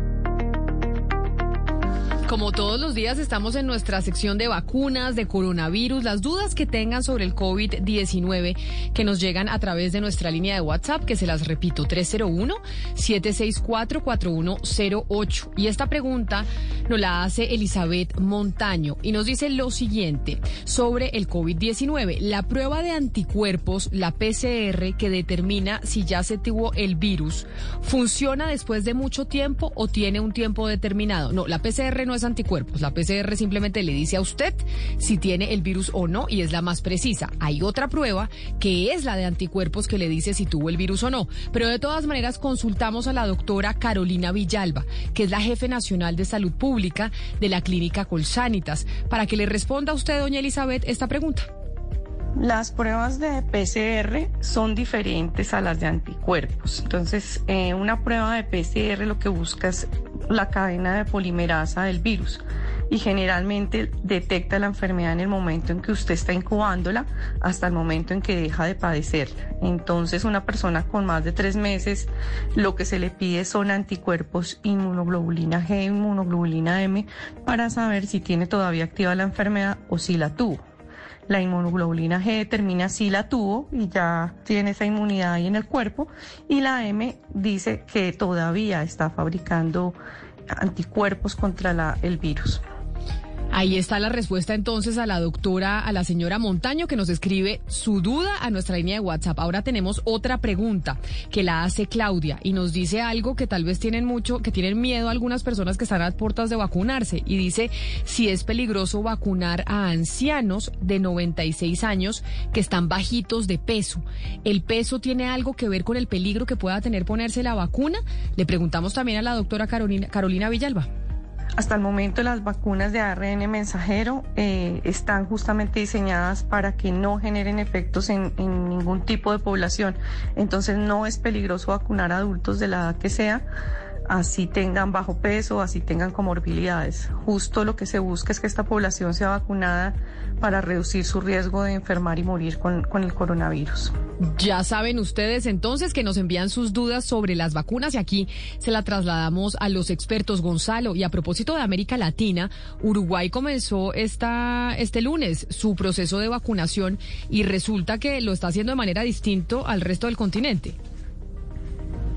Sí, arranca hoy el proceso de vacunación en Uruguay. Camila es el último país eh, que obtuvo las dosis de vacuna, ya sea de cualquier farmacéutica. Ellos arrancaron con la vacuna de Sinovac. Eh, el 8 de marzo esperan que les llegue el primer lote de vacunas de Pfizer. Pero lo que ha dicho el gobierno de Luis Lacalle es lo siguiente. Nosotros vamos a arrancar esta fase 1 eh, administrándole la vacuna a profesores de escuela primaria y secundaria. Para nosotros lo importante es la educación y serán los primeros en ser vacunados. También dentro de esta primera fase estarán los bomberos, estarán militares en servicio y también trabajadores del Instituto del Niño y del Adolescente de Uruguay. Lo que ha dicho el gobierno es, aunque arranquemos con esta primera fase, en donde nuestro enfoque será a los educadores, hay que decir que la fase número dos, que involucra a los, uh, en este caso, um, profesionales de la salud de la primera línea, será el 8 de marzo, Camila. Así que completamente diferente la estrategia que está utilizando Luis Lacalle, su gobierno, frente a la vacunación, priorizando la educación como mucha gente se lo ha requerido, se lo ha solicitado a diferentes gobernantes de América Latina. Pero hagamos el corte de cuentas, Valeria, porque se acabó febrero y en febrero inició la vacunación aquí en Colombia. ¿Cuántas vacunas ya llevamos puestas en nuestro país y cuál es la meta que había dicho el presidente Duque que íbamos a alcanzar? Pues es que él había dicho, Camila, en diciembre que íbamos a tener vacunados un millón de personas en febrero, que el 21 de diciembre dijo eso. Y la verdad es que al sábado, que fue pues un día antes que se acabara febrero, Colombia tenía eh, aplicadas 114.042 dosis de vacunas, de un total de 292.000 que ya habían llegado al país. Entonces todavía había pues una casi un 40% de dosis en el país disponibles que no se habían aplicado en febrero, Camila. Lo cierto es que pues en el Ministerio de Salud han dicho que pues estamos como en una fase como de prueba y error y que evidentemente tenemos que, que empezar como a agilizar el plan de vacunación, pero pues no, no hemos alcanzado vacunar más de 30 mil personas diarias en Colombia, Camila, cuando se tienen que vacunar casi 100 mil personas para alcanzar las metas que se ha puesto el gobierno nacional. Esa es la otra apuesta que tenemos que hacer. Vivimos de apuesta en apuesta en esta mesa. Si vamos a alcanzar a tener eh, el millón de vacunados, ¿cuándo? Calculamos que para cuándo vamos a tener un millón de personas vacunadas, que es, eh, pues ahora la carrera que hay que hacer pues uno ya no sabe porque el gobierno va cambiando todo el tiempo los anuncios, ¿no? Un poco como en diciembre decía, no, ya para febrero tendremos un millón de personas vacunadas. También habló de los primeros tres días del plan de vacunación y vamos a tener pues unas cifras mucho más ambiciosas. Entonces van cambiando todo el tiempo y ahora se supone que para marzo ya vamos a tener el millón de personas vacunadas. El hecho es que vamos lentos, Camila, ha habido muchos tropiezos y esperemos a ver pues cómo se desenvuelve esto. Y en los micrófonos de Blue Radio, el ministro de Salud, Fernando Ruiz, dijo que esto no era una carrera de galgos, que no era una carrera de perros, que no había ningún afán. Yo me muero de la pena con el señor ministro, pero sí hay afán sí hay afán. O sea, no solamente empezamos tardísimo para el personal de la salud y ya hemos visto todos los problemas que hay con personas del personal de la salud que los van sacando de la línea. O sea, es que el problema ahora, eh, Camila Valeria de Oyentes, es que además lo que está sucediendo con algunos médicos es que entran, entran a buscar su nombre, aparece el nombre de ellos y después lo sacan de esa prioridad. Y uno dice, ¿por qué? Si son personas que... Ana Cristina, pero le quiero contar que tiene razón el ministro. No es una carrera aquí de, perros o, una, o los 100 metros planos. Yo sí creo que hay que hacer las cosas bien hechas. Estoy de acuerdo con que las cifras hasta ahora están muy, estamos muy colgados. Es decir, 114 mil eh, apenas cuando el compromiso había sido de un millón. Eh, por supuesto que, que estamos muy colgados. Pero yo creo que las cosas hay que hacerlas bien. Es decir, mire usted lo que está pasando, por ejemplo, con otros países que comenzaron muy bien y hoy en día están pensándolo de otra manera. Entonces, me parece que en estos casos eh, habría que que esperar un poco, esperar un poco y que las cosas al final, al final, cuando se haga la, la evaluación final, digamos cómo nos fue. El tema de los médicos eh, es cierto. Aquí en Barranquilla, por ejemplo, hay unos médicos que no han sido vacunados. No han sido vacunados y no, están la mayoría de los médicos del país no se han vacunado. Pero mire, Oscar, si es una carrera, le voy a explicar por qué es una carrera, porque es que es una carrera contra el virus y si nosotros no nos apuramos y el mundo entero no se apura, va a llegar la tercera ola. Es que es así de sencillo. Y otro, más personas muertas, más represión económica, otra vez contracción y este año necesitamos crecer y necesitamos abrir y, no podemos volver a encerrarnos. Entonces, claro que es una carrera. Cada día que no vacunamos, cada día que no alcanzamos la inmunidad de rebaño, cada día que nos demoramos, es un día que le damos respiro al virus y a las variantes para venir y contagiar a muchas personas de una manera mucho más drástica. Entonces yo no estoy de acuerdo con esa apreciación del ministro que sale por todos los micrófonos a decir esto no es una carrera, es una carrera. Es que qué parte no nos hemos dado cuenta pero, que, es, una carrera. La tercera ola está aquí nomás. Eh, mejor Uruguay dicho, acaba, de empezar apenas, acaba de empezar Uruguay, o sea, o sea digamos, único, pero, mire, pero Uruguay tiene una población mucho más tres millones y medio de personas. De acuerdo, de acuerdo. O sea, tiene más habitantes Bogotá que Uruguay. todo el mundo en dos meses. Pero mire, no, no, no nos podemos comparar con Uruguay, Oscar, a estas alturas del Pero país. hacemos las cosas de afán, hacemos todo de afán o hacemos las cosas bien hechas. Es decir, al ministro le cae porque sí, le cae porque no. El ministro está diciendo, no es una carrera de, no estamos corriendo los 100 metros planos. No, mijo, pero sí. No, es que esto está saliendo mal. Mire, ¿sabe qué? Tiene un error gigantesco. Mire, cada vez que llega un lote de vacunas, Camila, el gobierno tiene que sacar un decreto para decir cómo se van a distribuir. El, gobierno se está demorando dos días o tres días en radicar ese decreto. Y mientras tanto, las vacunas quietas, como pasó con las de Sinovac, que estuvieron 48 horas parqueadas en una bodega esperando a que el ministerio sacara un decreto. Así no se puede, Oscar.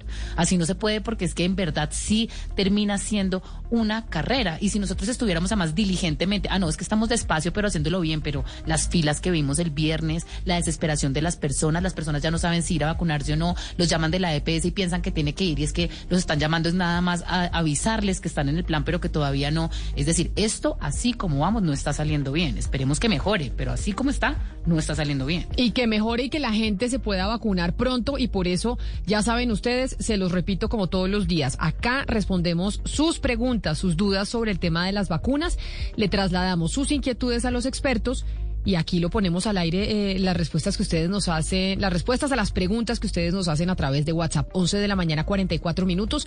Ana Cristina, usted tiene una chiva de la JEP, pero déjeme, me voy a una pausa y cuando volvamos nos cuenta de qué se trata esa chiva que tiene de la Justicia Especial para la Paz.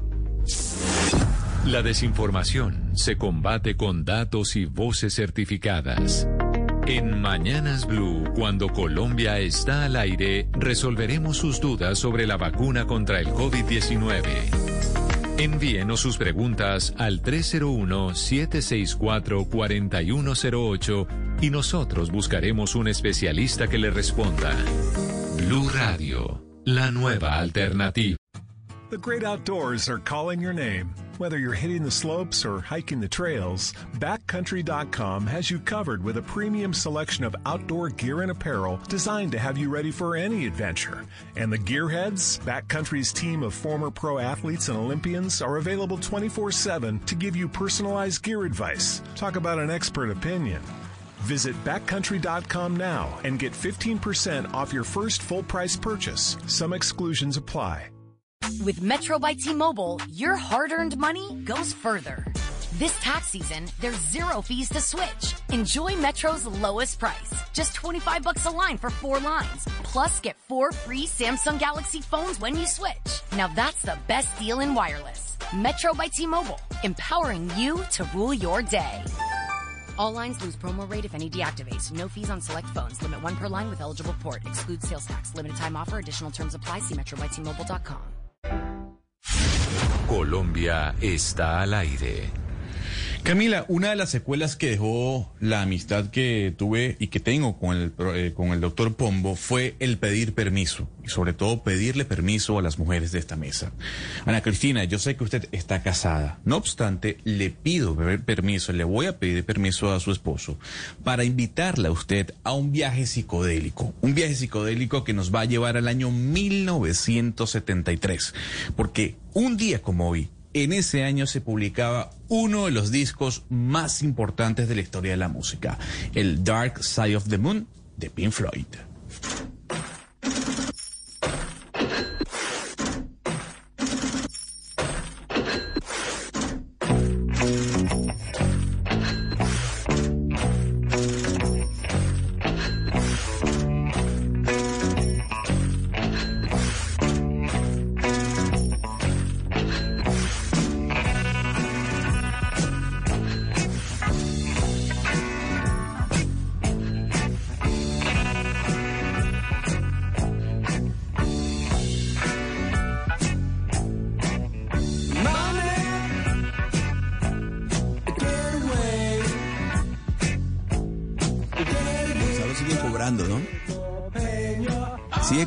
Gonzalo Lázari. Cobrando, cobrando. Hay que cobrar a Oscar Montes y sobre todo. Esa registradora suena muy bien. Bueno, es que esta es una de las canciones más importantes de Pink Floyd y qué mejor que colocarla el día del lanzamiento de este álbum, año 73, Camila. Uno de los discos más vendidos de la historia. Una, una canción y un disco, Camila, que si uno se perfila lo pudiese estar escuchando en este momento con mucho humo dentro de un cuarto, ¿no? Ya usted diga de qué es el humo, ya se lo dejo a su imaginación. Ya vaya usted a saber, pero como usted le dedica la canción a Ana Cristina, y yo sé que se la dedica entre otras, porque Ana Cristina nos tiene una chiva de la JEP, y es que la Justicia Especial para la Paz, que recordemos que es otro alto tribunal, pero es uno de la justicia transicional, pues va a emitir un auto Ana Cristina contra quién. Sí, la sección de reconocimiento de verdad y responsabilidad de la JEP Camina va a publicar el auto 016 de 2021 que tiene siete órdenes dirigidas a seis instituciones del Estado para que cumplan con las medidas de protección de comparecientes forzosos ante la JEP. ¿Cuáles son los comparecientes forzosos? Pues los ex integrantes de, la, de las FARC y miembros o exmiembros de la fuerza pública. ¿Quiénes son los requeridos? Los requeridos son, primero, el alto comisionado para la paz Emilio Archila, que lo tuvimos en esta mesa la semana pasada, la unidad especial de investigación de la Fiscalía General de la Nación, el Ministerio de Defensa, la Defensoría del Pueblo, la Procuraduría, el Consejo Superior de la Judicatura. Este auto, eh, Camila y oyentes, le da seguimiento a las audiencias que hizo la JEP el 25 de noviembre del año pasado, donde había llamado a todas las instituciones que están encargadas de la, de la protección a preguntarles, bueno, ¿qué está pasando? Cuestionando las medidas de protección a estos comparecientes forzosos. Porque es que ya son 275 las víctimas y lo más grave es que 40 de ellas han sido desde noviembre, o sea, desde que se les empezó a exigir que cumplieran con estas, con este plan eh, de, de, seguridad, han sido otras 40 asesinadas. Y algo más grave todavía, y es que 19 de ellas habían puesto eh, ya un eh, ya, ya, habían puesto la denuncia en fiscalía de que estaban, eh, de que estaban amenazadas. Entonces, recuerde Camila que esto lo habíamos advertido la semana pasada cuando habíamos tenido al señor Andrés Tapper y cuando habíamos tenido al señor Emilio Archila eh, en esta mesa. Él había apelado, Emilio Archila había apelado ante, ante la JEP después de esa audiencia, había dicho que, que él estaba, que él pues todavía, eh, que, está, que se estaba cumpliendo, que se estaban haciendo trámites, pero ya le dijeron, no señor, usted eh, tiene que presentar ese eh, plan de acción para política pública criminal en materia de desmantelamiento de organismos y, o conductas criminales, porque él no solamente es eh, el alto consejero, sino que él es el secretario técnico de la Comisión Nacional de Garantías. Entonces él tiene, él tiene Camila, pues que proteger a estas personas que están desmovilizadas y lo mismo a los miembros de la fuerza pública que, que están eh, en, en, estas comparecencias. Sí. Pero ¿qué significa sí, que ellos sean los el objeto de ese auto? ¿Eso qué significa? Porque como estamos entendiendo la justicia transicional, sí. cuando dicen eso es contra la fiscalía, contra el alto consejero Emilio Archila, ¿eso qué va a pasar? ¿Que les toque ir a la JEP a hacer qué? ¿A responder sobre qué? ¿Qué, qué les sucede? Ellos el 25 de noviembre ya, ya habían ido a responder, ¿cierto? Y en la, en la ida a responder les habían preguntado ustedes qué están haciendo para que no sigan matando gente, lo uno, lo otro. Entonces, ¿cuáles son los requerimientos? Primero, al alto comisionado para la paz Emilio Archila le están diciendo no más esperas. Usted tiene 15 días tiene 15 días para entregarnos ese plan estratégico. Tiene 15 días para entregarlo. Él lo ha venido dilatando desde el 25 de noviembre. Entonces, él tiene que entregar ese plan de acción de política pública y criminal para proteger a estas personas. En segundo lugar, le están diciendo a la Unidad Especial de Investigación de la Fiscalía General de la Nación que investigue las denuncias y amenazas de reincorporados y que le pase informes bimestrales de, av de avances de, de, esclarecimiento. Es decir, aquí no solamente están diciendo reciba las denuncias, sino haga algo al respecto. Si usted tiene la denuncia, haga algo al respecto. Tercero, le está ordenando a mi defensa que tiene que acompañar a la Fiscalía en estos procesos. Cuarto, le está diciendo a la Defensoría del Pueblo que tiene que designar un grupo especial para que se encargue de los reincorporados, para asesorar a los reincorporados. Eh, le está diciendo también a la Procuraduría que designe una agencia especial en todos los casos en que haya denun hayan eh, denuncias de desapariciones forzosas o desplazamientos forzosos o amenazas. Y finalmente, Camila, hay... Eh, en este auto un, eh, una parte que es dedicado al Consejo Superior de la Judicatura y le piden desagregar dentro de sus bases de datos los procesos de homicidios, desapariciones forzadas, desplazamientos forzados o amenazas a reincorporados de las FARC o sus familias entre diciembre de 2016 y eh, que lo que tienen que hacer a partir de ahora es pasarle estos informes a la Comisión Nacional de Garantías de Seguridad y a la Unidad Especial de Investigación de la Fiscalía General de la Nación. Entonces, en resumen, lo que le están diciendo a seis instituciones del Estado es se tienen que poner las pilas a proteger a estas personas que se desmovilizaron y a las personas, a los otros comparecientes forzosos que están entregando versiones importantes, pero que los están matando y ustedes son el Estado y los tienen que proteger. Y como le digo, al señor Emilio Archila ya le pusieron un plazo de 15 días, ya le dijeron no más, no va a correr más la entrega de ese plan, lo tiene que entregar en 15 días. Pues tremenda noticia, Ana Cristina. Vamos a ver cuando el AGEP pues saque ese auto precisamente sobre lo que usted nos está contando, sobre que le están... Y además usted le hizo la pregunta al, al doctor Archila la semana pasada cuando lo tuvimos aquí en, en la mesa de trabajo hablando del cumplimiento del acuerdo de La Habana y de cómo estaba el gobierno del presidente Duque trabajando por cumplir esos acuerdos. Pues ahí entonces la AGEP le está jalando las orejas al, al doctor Archila. ¿Y usted se acuerda que me respondió? Me respondió que no era cierto. Me dijo, eso no es cierto, Ana Cristina, no es cierto. Vea, ahí está. Ahí le están diciendo, sí, señor, sí es cierto y cumpla. 15 días. Vea, ¿sabe qué pasa? parece esto, Camila? Parece como cuando le ponen, tienen que poner tutelas del sector de la salud a toda hora para que les puedan poner atención. A esto se parece la JEP a toda hora encima de estas personas que deberían proteger a los desmovilizados, a toda hora encima de ellos, eh, poniéndoles órdenes y medidas cautelares para que cumplan su trabajo, que es proteger la vida de personas que están tratando de reincorporarse a la sociedad. Valeria, y usted sí vio que el, que el embajador Goldberg, que el embajador gringo aquí en Colombia se reunió con Eduardo Cifuentes, ¿no? Un mensaje que básicamente pues mandándole al, al gobierno del presidente Duque, porque se reunió el embajador gringo con el presidente de la JEP y apoyando directamente a la justicia transicional, porque fue en Twitter decían claramente los, los resultados de esa reunión justicia transicional, sino en un correo diciendo apoyando la independencia de la justicia. Eso es como diciéndole el gobierno nacional no se debería estar metiendo ni a criticar ni a hacer injerencias indebidas alrededor de la justicia. Entonces yo creo que es un mensaje muy claro y a eso se le suma además la carta, carta no llamada enviada por el señor Biden a Iván Duque eh, para felicitarlo pues por la decisión que tomó alrededor de los migrantes, pero que también nosotros aquí estamos para apoyar la paz y tenemos una agenda bipartidista, es decir, no se preocupe, acá trabajamos hasta con los republicanos, es decir, usted está bienvenido. Claro, pero hablando de republicanos, Gonzalo, la noticia del fin de semana es su Trump, porque Trump reapareció y sin Twitter y sin redes sociales y lo que sea, apareció en evento y dijo aquí estoy, aquí me quedo y puedo ser candidato eh, dentro de cuatro años. Muy aplaudido el señor. Estuve viendo su, su charla el día de ayer, Camila, en unos 40 minutos. El señor habló en la clausura de la conferencia de acción política conservadora que se llevó a cabo en Orlando, en la Florida.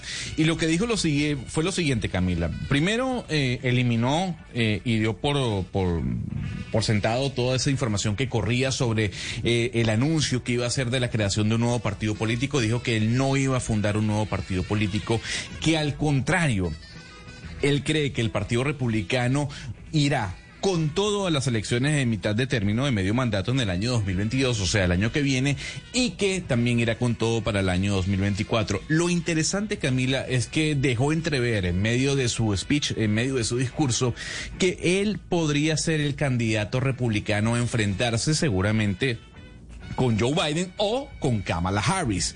Eh, y lo que me llamó mucho la atención, Camila, es que las personas, los senadores, los representantes, congresistas del Partido Republicano que hablaron antes del presidente Donald Trump, todos le levantaban la mano a Trump diciendo, él será el candidato y él debe ser el candidato del Partido Republicano para el año 2024. Claro, pero va a estar muy viejo para ese entonces. Yo sí no creo que Joe Biden vaya a ser eh, candidato nuevamente, Gonzalo. Acuérdese que una de las cosas que, que decíamos era por eso, ya están muy viejos. Pero entonces quiere decir que, que Trump le va a pelear eh, la candidatura a quien fuera su embajador ante Naciones Unidas, a Nikki Haley.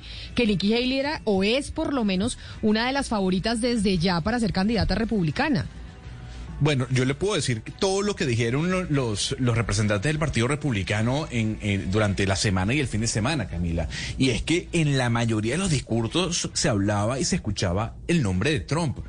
Trump El Salvador, Trump debe ser, Trump será la figura del Partido Republicano y muy aplaudido eh, fue su discurso el día de ayer eh, criticando al presidente Joe Biden, diciendo que, que las elecciones se la habían robado, que el status quo, etcétera, etcétera. Pero él sí dijo, hay probabilidad y ojo que nos podremos ver seguramente en el año 2024 como representante del Partido Republicano. Yo le dije que Trump no estaba desaparecido y que ese señor va a seguir haciendo política y va, sin Twitter, sin Facebook, sin Instagram, sin YouTube, pero ese señor va a seguir haciendo política. Gonzalo, 11 de la mañana, 58 minutos. Nos vamos a una pausa y volvemos a las 12 del día con el resumen de todas las noticias de lo que está pasando en Colombia y en el mundo. Colombia está al aire.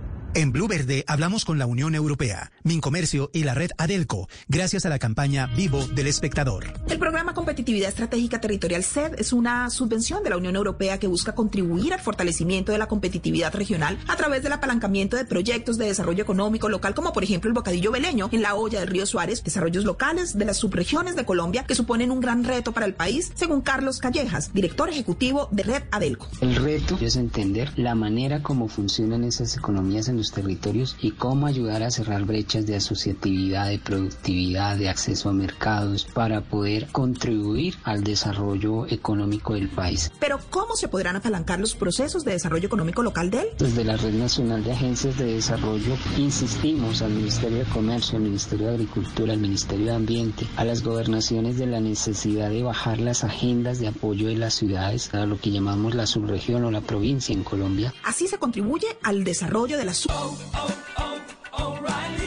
This is Derek's O'Reilly Auto Parts story. After the third time jump starting my car, I finally realized my battery was dying. So I stopped by O'Reilly to have it checked. They tested it right there in the parking lot. It was bad, real bad. But they helped me find the right battery for my car and even installed it for free. Now my car starts like new. Oh, oh, oh, O'Reilly Auto Parts.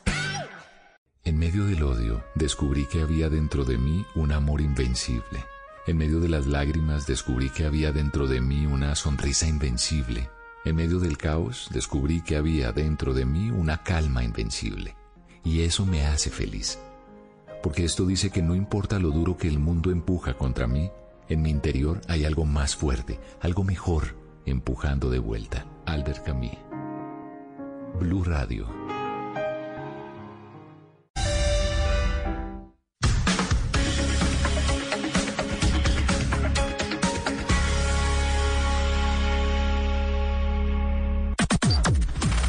Las noticias del mediodía en Mañanas Blue.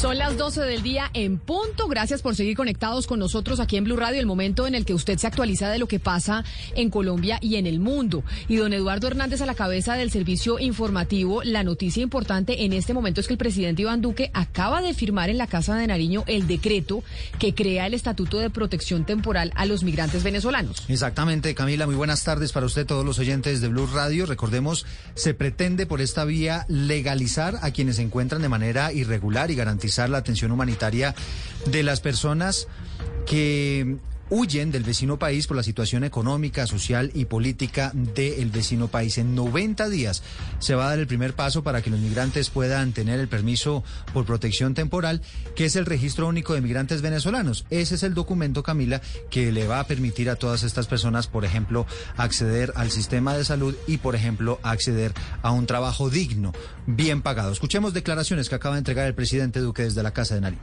Hacemos esto ¿Por qué ahora? ¿Por qué Colombia? Lo hacemos porque frente a lo que vemos en muchos lugares del mundo, donde la política migratoria termina contaminada por la xenofobia o por la negación, nosotros respondemos con fraternidad y con hermandad. Justamente en este año, donde estamos conmemorando 200 años de esa primera carta política compartida Ahí están declaraciones del presidente Iván Duque desde la Casa de Nariño con este anuncio importante, la firma finalmente de este Estatuto de Protección Temporal. Y precisamente por ese tema vámonos para Cúcuta, porque allá están pidiendo que se reabra la frontera después de que el gobierno pues decidiera mantener los pasos cerrados al menos hasta el primero de junio. Lo que dicen eh, en el sector comercial de Cúcuta es que están supremamente golpeados teniendo la frontera cerrada. Juliet Cano. Carlos Luna, presidente del Comité Intergremial en Cúcuta, asegura que para activar la economía en la región es necesario que se abran los puentes internacionales que permanecen cerrados como una medida para prevenir los contagios de COVID-19, pero asegura que pese a que los puentes están cerrados, las trochas están abiertas y la gente pasa sin ningún control. No obstante, pide que se abran estos puentes internacionales legales con las medidas de seguridad establecidas porque se estima que unas 40 mil personas podrían pasar para hacer compras, sobre todo de víveres y medicinas. Creemos que para reactivar la economía de esta región fronteriza es necesario que se restablezca el paso peatonal de esa población pendular que venía a comprar a la ciudad de Cúcuta, a adquirir bienes y a comprar servicios y también obviamente a que se pueda pasar nuevamente por la aduana de Cúcuta y San Antonio los productos eh, que vendemos hacia el mercado natural de Venezuela. Por las trochas se estima que pasan unas 5.000 personas, mientras cuando estaban los puentes internacionales abiertos pasaban 40.000. Bien, son las 12 del día, tres minutos. La otra noticia en Colombia, Camila, está en el departamento del Cesar, específicamente en el municipio de La Paz, donde ya está el cuerpo de Jorge Oñate, el artista vallenato que falleció este fin de semana. Los seguidores poco a poco están subiendo a la tarima que lleva su nombre para ver el féretro y despedirlo. En el lugar, una enviada especial, Inkel de la Rosa. Hola, muy buenas tardes. A esta hora, seguidores del maestro Jorge Oñate continúan despidiéndolo en la plaza central de su tierra, La Paz, tal como se lo merecía, con sentidas notas de acordeón y poderosos cantos de los músicos de esta región. Estamos con una de sus seguidoras, Esilde Ustaris. Viene usted a despedir a su ídolo Oñate. ¿De dónde viene? Vengo del municipio de San Diego a despedir a Jorge, pues una, un ícono en el vallenato, un más fuerte como el disco que grabó. ¿No ha podido usted contener las lágrimas? No, no, no, es imposible frente a una pérdida tan grande. El folclore pierde a uno de sus valores. La persona que se dio a la pela de decir que los cantantes y de desafiar y decir que los cantantes podían, y fue el primer cantante que tuvo el vallenato, porque antes el acordeonero y el, el cantante era uno solo.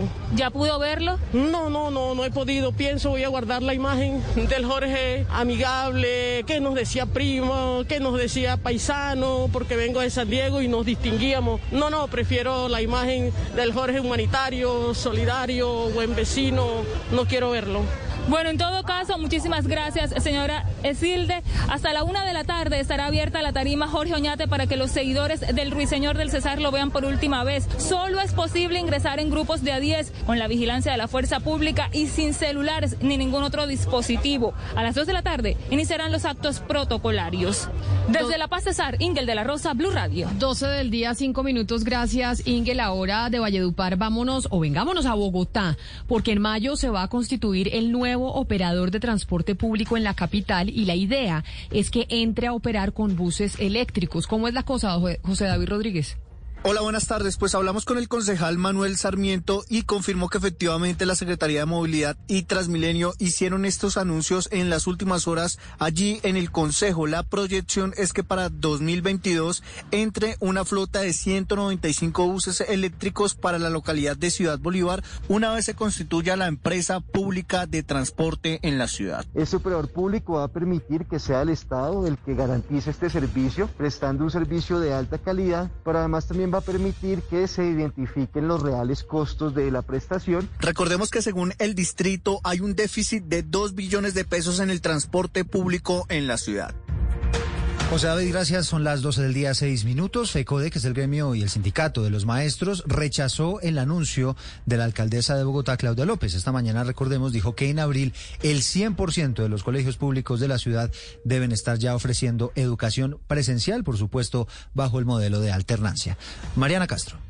Sin apuros ni presiones es la solicitud que hace el gremio de maestros de FECODE ante el regreso a la alternancia. Por medio de un tuit, el sindicato se pronunció afirmando, abro comillas, el regreso a clases presenciales no es ni con apuros ni presiones, ni mucho menos por coerción. La alternancia es un riesgo para la salud y la vida. Por eso exigimos nuevamente garantizar y verificar las condiciones, escuchar a las comunidades educativas y analizar los contextos. Desde FECODE le han confirmado a Blue Radio que muchos maestros se han sentido presionados por la alcaldía de Bogotá para que vuelvan a la presencialidad. Esto, según ellos, sin tener en cuenta comorbilidades o situaciones de salud que pongan en riesgo su vida por el regreso a clases. Esto se da, recordemos, luego del anuncio que hizo la alcaldesa Claudia López sobre el regreso del 100% de los colegios públicos de Bogotá a la alternancia a más tardar el 12 de abril.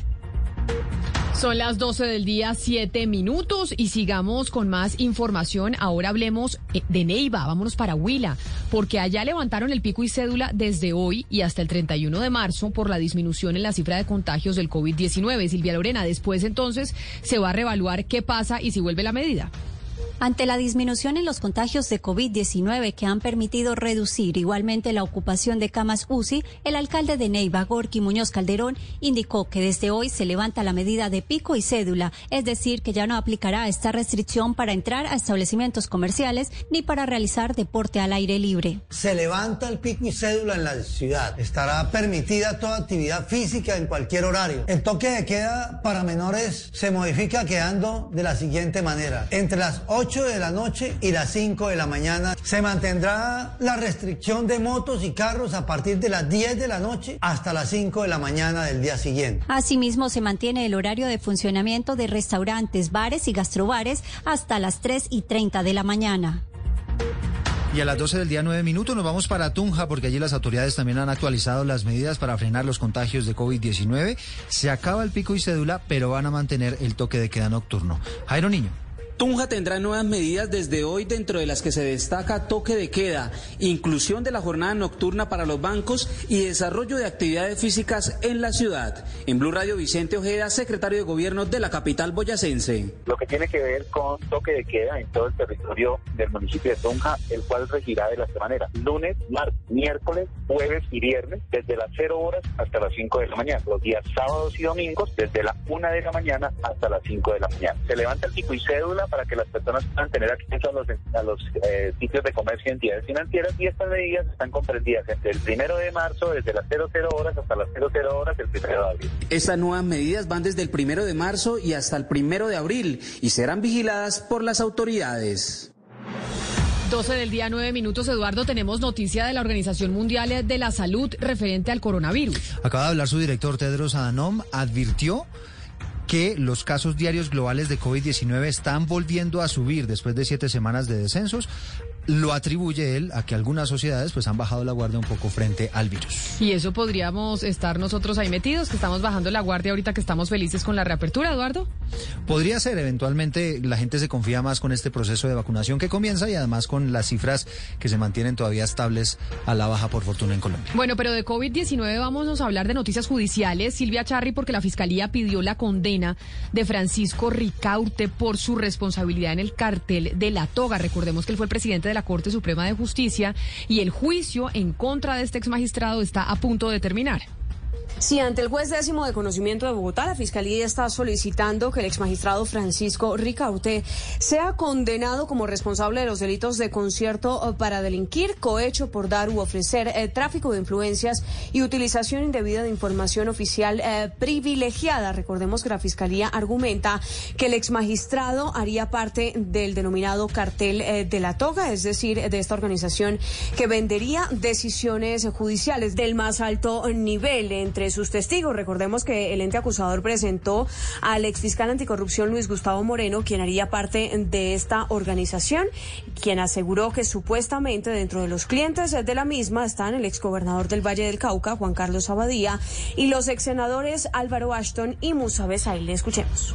Es decir, su señoría, el acusado no era ajeno, porque no era ajeno, porque hacía parte de la organización criminal, era uno de sus promotores la información que se obtenía y que hacía parte de este, digamos, acuerdo era muy parecida a la del caso Mansur. Ya estamos en alegatos de conclusión que es el final eh, del juicio. Posteriormente intervendrá la defensa del exmagistrado Ricaurte y eh, el Ministerio Público. Finalmente el juez eh, decidirá si lo condena o lo absuelve. Gracias, Silvia. Habló el ministro de Justicia Wilson Ruiz a propósito de los procesos de extradición de Salvatore Mancuso, que recordemos está detenido en Estados Unidos, y el de Carlos Matos, el del empresario que tendría que llegar en los próximos días procedente de España. ¿Qué novedades hay al respecto, Estefanía? Eduardo, mire, pues básicamente Wilson Ruiz, ministro de Justicia, aseguró que el gobierno sigue avanzando en los trámites para permitir que por fin se logre la extradición del ex jefe de las Autodefensas Unidas de Colombia, Salvatore Mancuso. Escuchemos. El más reciente oficio fue dirigido a las autoridades estadounidenses. El pasado 12 de febrero recibimos respuesta manifestando que Mancuso sigue bajo la custodia del Servicio de Inmigración y Control de Aduanas del Departamento de Seguridad Nacional. Sobre Carlos Matos se conoció entonces hace dos días que España dio luz verde para la extradición del empresario a Colombia, donde será procesado por su presunta participación en el entramado de corrupción judicial del caso Hyundai. Funcionarios de la Interpol se trasladan a territorio español para recibir al señor Matos. Lo requiere la Fiscalía 11 delegantes del Tribunal del Distrito por la presunta comisión del delito de cohecho por dar u ofrecer. Matos Eduardo está en España desde el 2018 y desde allí ha intentado frenar su extradición, donde además insiste en su inocencia. 12 del día, 13 minutos. Gracias, Estefanía. Ojo a esta información porque es una buena noticia. Si usted está joven y necesita hacer esas prácticas laborales, prácticas universitarias, pues escucha a Marcela Peña porque del primero al 19 de marzo, 488 entidades del Estado van a hacer una convocatoria para la nueva versión de un programa que se llama Estado Joven. ¿Cómo es la cosa, Marcela? Si usted tiene entre 15 y 28 años, esta información le interesa porque a partir de hoy van a comenzar a aparecer en el Servicio Público de Empleo las postulaciones y las convocatorias de 488 entidades estatales que están buscando practicantes en una nueva versión del programa Estado Joven. En total son mil plazas que no solo son para estudiantes universitarios, sino también para egresados del SENA y de otros eh, programas técnicos y tecnológicos.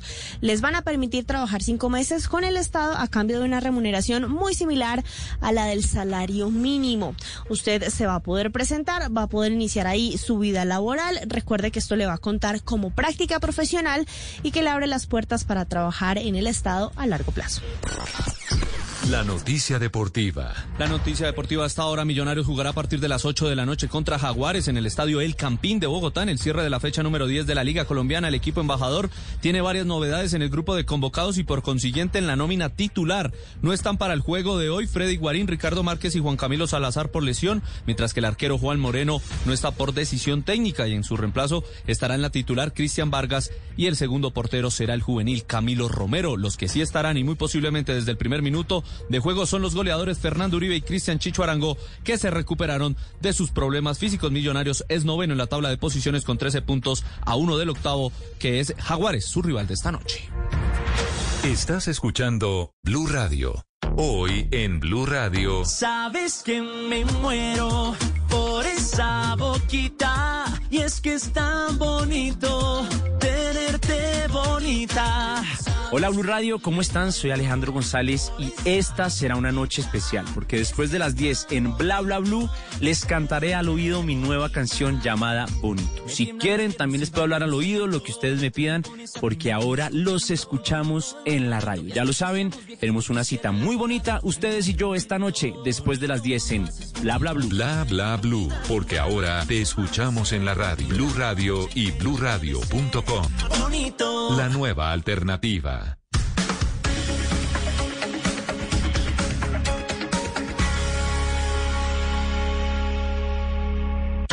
Una señal que se enlaza.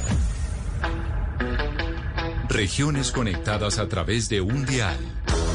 A partir de este momento, Oscar Montes, Ana Cristina Restrepo, Hugo Mario Palomar, Valeria Santos, Gonzalo Lázari y Camila Zuluaga analizan y debaten el tema del día. El tema del día. Colombia está al aire. Son las 12 del día, 16 minutos. Gracias por seguir conectados con nosotros aquí en Blue Radio. Empezamos entonces también a una transmisión a través de Facebook Live porque vamos a hablar con dos de los protagonistas del Partido Verde.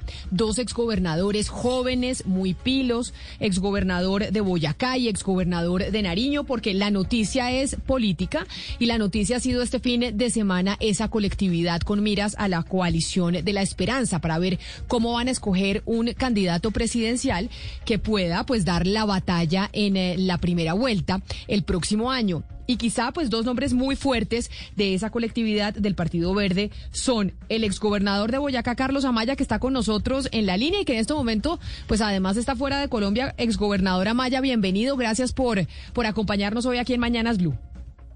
Bueno, un cordial saludo para ti, Camila, para Camilo Romero, mi querido amigo, para toda la mesa de trabajo de Blue y de manera especial para todos los colombianos que hasta ahora se conectan a este programa. Y también nos acompaña el exgobernador del departamento de Nariño, otro fuerte candidato dentro de la Alianza Verde, el doctor Camilo Romero, ex candidato, ex eh, gobernador Camilo Romero, bienvenido, gracias por acompañarnos. Camila, mil gracias. Sin el doctor queda mejor. De verdad, un abrazo a ustedes en la mesa de trabajo, a los oyentes, a quienes nos ven a través de Facebook Live, por supuesto. Mi abrazo siempre a Carlos Amaya, amigo exgobernador de Boyacá. Bueno, ustedes dos son muy jóvenes, son dos exgobernadores, figuras importantes del Partido Verde, y quiero que me cuente cada uno qué fue lo que pasó en el partido, saber la versión de cada uno sobre las reglas de juego para definir quién iba a ser el candidato o quién va a ser el candidato de esa colectividad para ir a enfrentarse ya sea a Gustavo Petro o al candidato de la derecha en el 2022. Entonces, si quiere, doctora Maya, empiezo por usted. ¿Qué fue lo que pasó? ¿Había unas reglas de juego? ¿Se cambiaron? ¿Cómo definieron? ¿Qué sucedió? Bueno, Camila, lo primero que hay que decir es que eh, este partido está jugando un papel muy, muy relevante y tiene que, por, por esa causa, tener mucho tacto en que las discusiones que son parte de la cotidianidad del partido pues puedan eh, también dar ejemplo al país de cómo se tramitan las diferencias. Creo que el problema no es tener diferencias, sino es la manera como las tramitamos.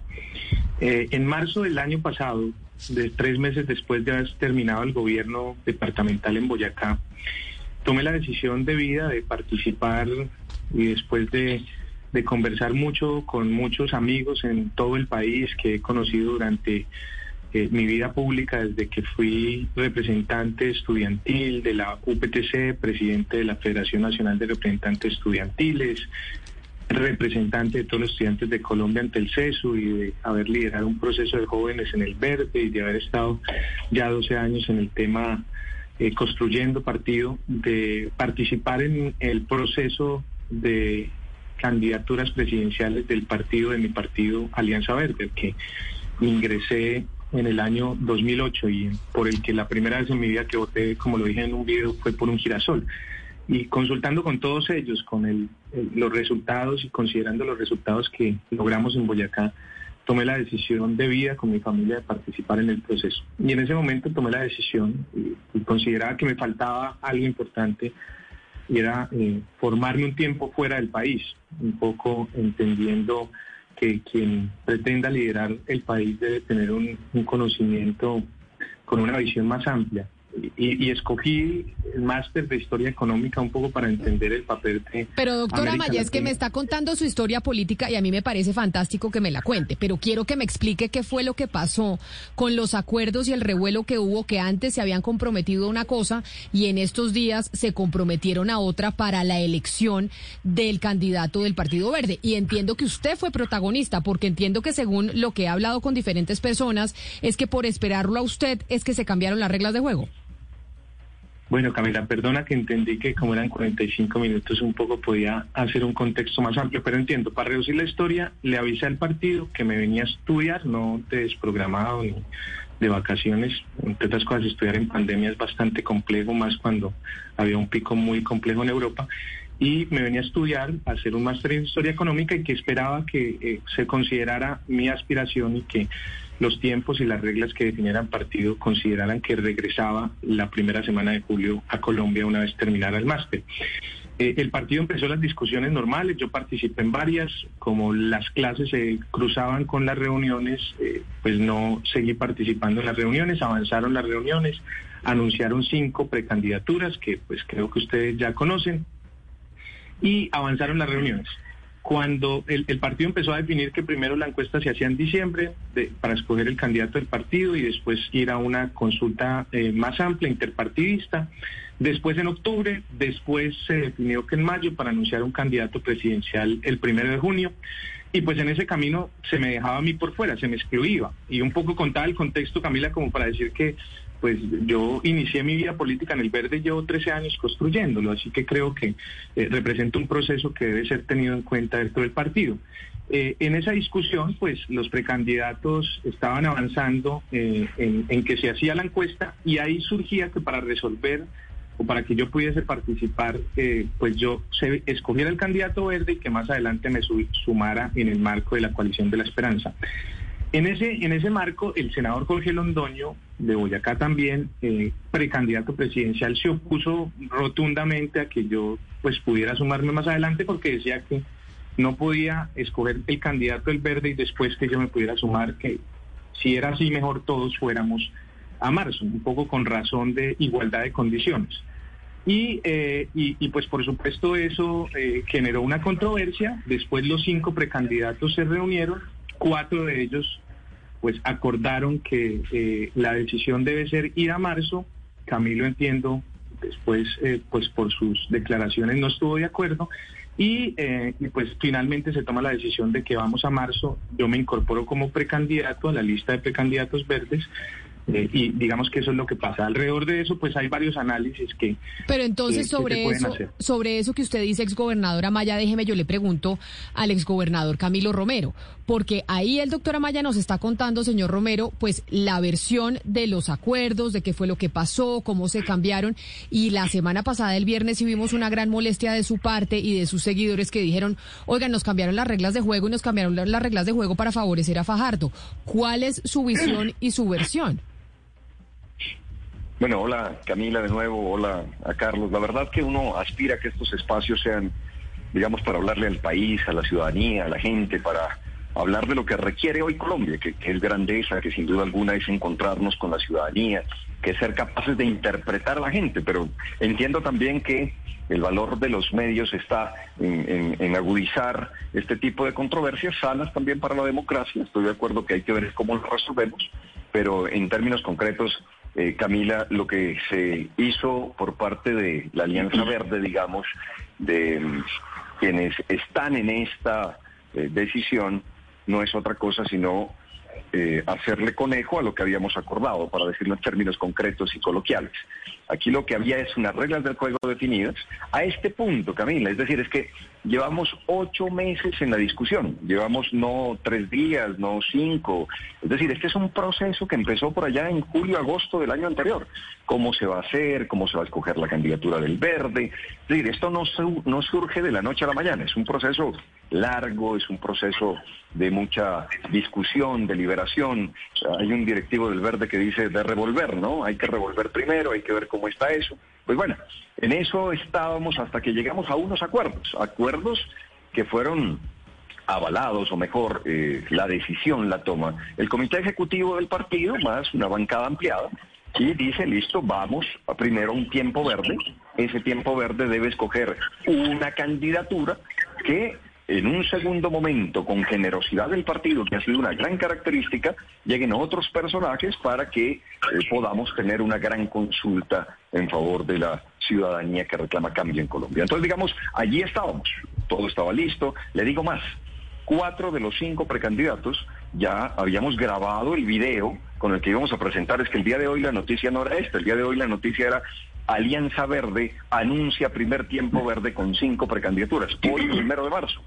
Y el miércoles, tal vez de la semana anterior, convocan a una reunión en la que básicamente se me notifica que no hay ese tiempo verde porque se ha eliminado la encuesta como mecanismo de selección y, y quedé, pues digamos, sorprendido y un poco en el aire, en medio de todo, después de ocho meses de discusiones, de decisiones que se tomaron en el partido para que faltando cuatro días para el anuncio al país esto se cambie y se modifique y se diga que ya no va este mecanismo. Pero Por supuesto, entonces- eso no es otra cosa sino un cambio de reglas del juego, Camila. Claro, pero entonces, gobernadora Maya, usted que es joven, que participó tanto en los primeros acuerdos, las primeras reglas y frente a esta queja que tiene el exgobernador Romero, su compañero dentro del partido, ¿por qué participó usted en ese cambio de reglas de juego? Pero Camila, yo, yo siento que, que Camilo, un poco lo que ha querido comunicarle a, a la opinión pública es algo que no es cierto. Y insisto, hay que tramitar las diferencias con toda la tranquilidad y serenidad y darle ejemplo al país. Decir que esto beneficia a Fajardo no es cierto. Es decir, si se hubiese hecho la encuesta, y esto es lo que tiene que quedar absolutamente claro, si se hubiese hecho la encuesta en mayo para escoger un único candidato verde al primero de junio, Carlos Amaya había quedado por fuera de la selección del Partido Verde a la consulta.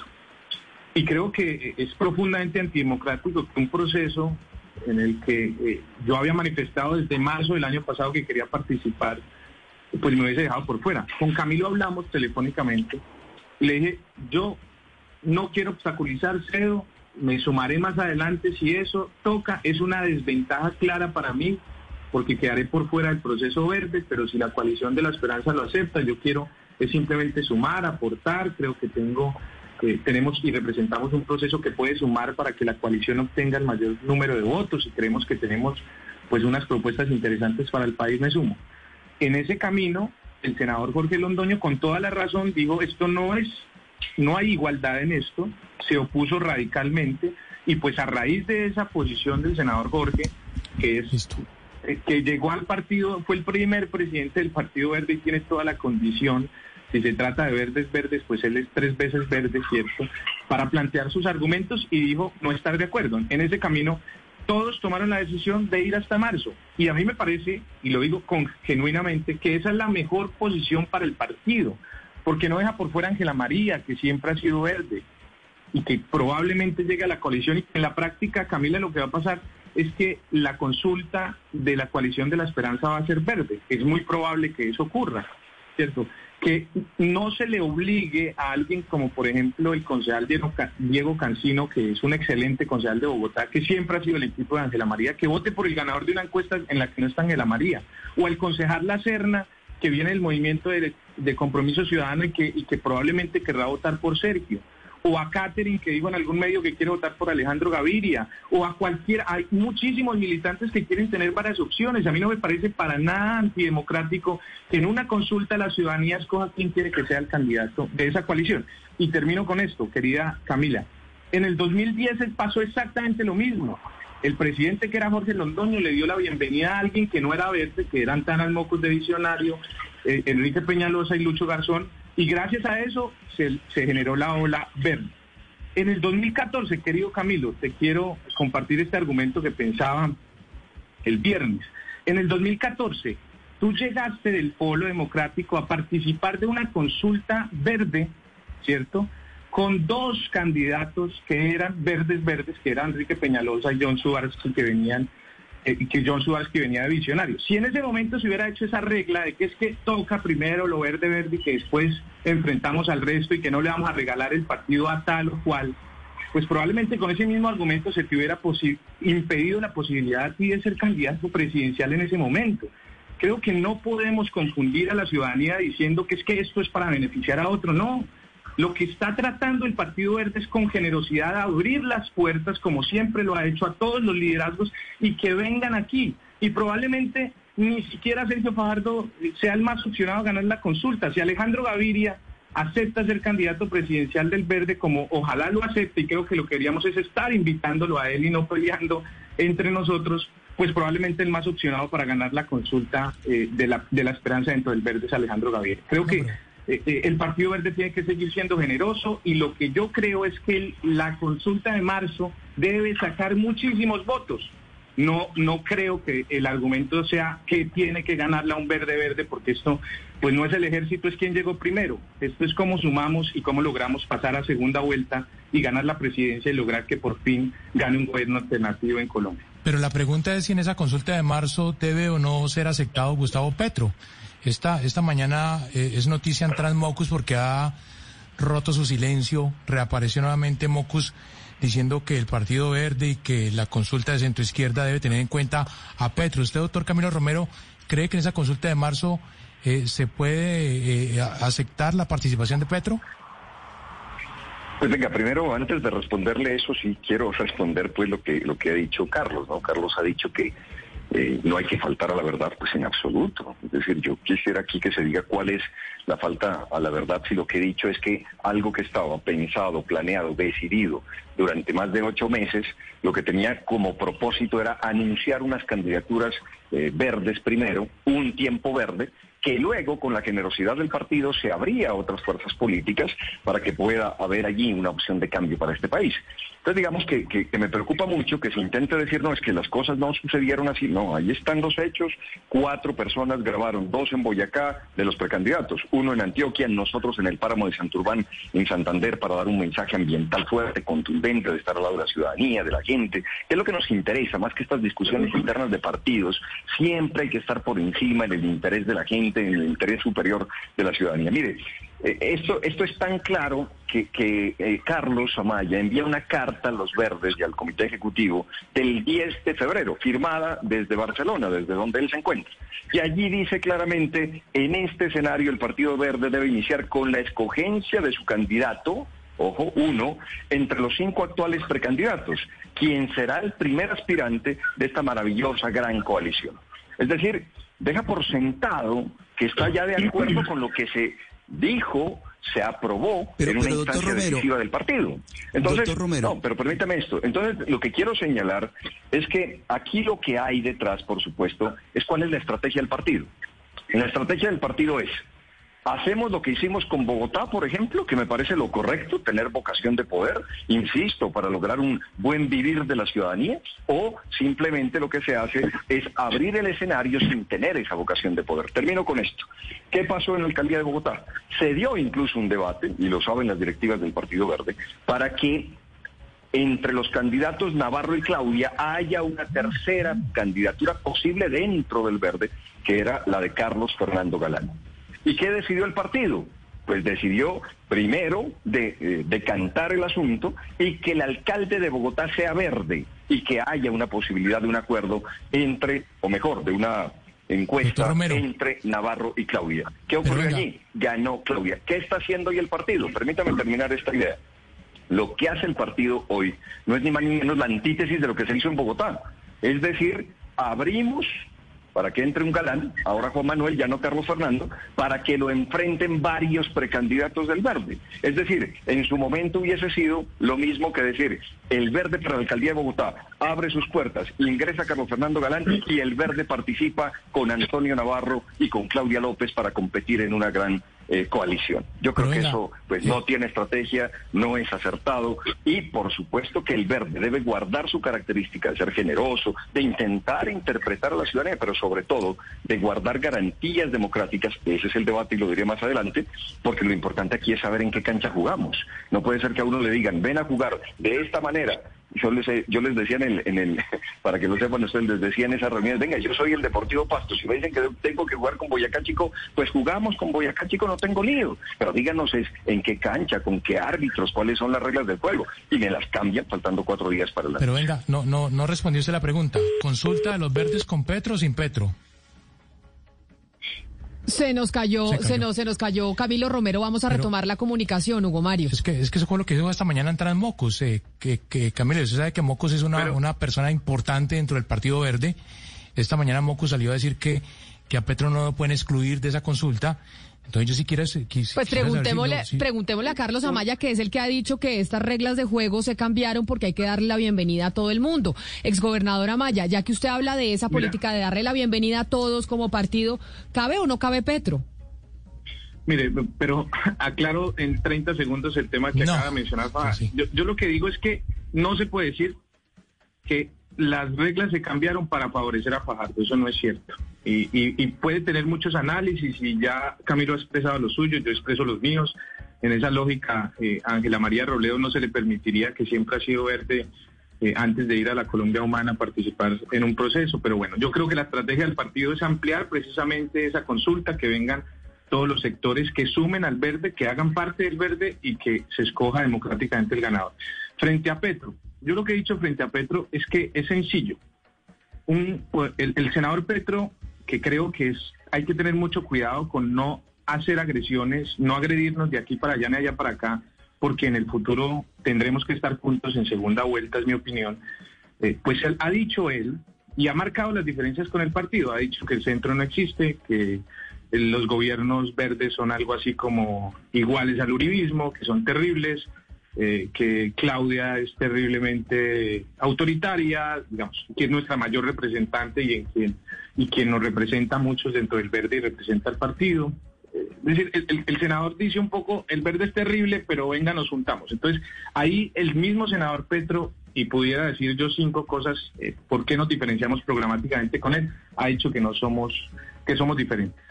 Y lo que estamos diciendo nosotros es que la coalición de la esperanza que se está consolidando la centroizquierda con un programa y unas propuestas que sería bueno el debate se, se girara en torno a ello, no a la mecánica, representa algo que debería ir a primera vuelta. En la práctica, proponer, y esto es muy importante, que esa, esa definición de un solo candidato de toda la izquierda, centroizquierda, se resuelva en una consulta es anticipar la primera vuelta en una consulta, que el diseño institucional de que se define en la Constitución es otro, es en la primera vuelta se define pero, pero mire, doctora Maya, perdóneme. Al, ciudadano, perdón, y en la segunda vuelta pues se harán las alianzas que toque para derrotar digamos al uribismo y pero, pero generar un gobierno de cambio. Pero eh, no pueden no pueden eh, obligar a que el partido o que esta coalición no pueda llegar a primera vuelta porque me parece que es profundamente Es gobernadora Maya, pero mire, uno los escucha a ustedes, a usted y al doctor Romero, y siempre tienen el discurso de que el Partido Verde es distinto, de que no hay que hablar sino de programas y de programas, y terminamos hablando siempre de mecánica electoral, que es lo que hacen todos los partidos tradicionales.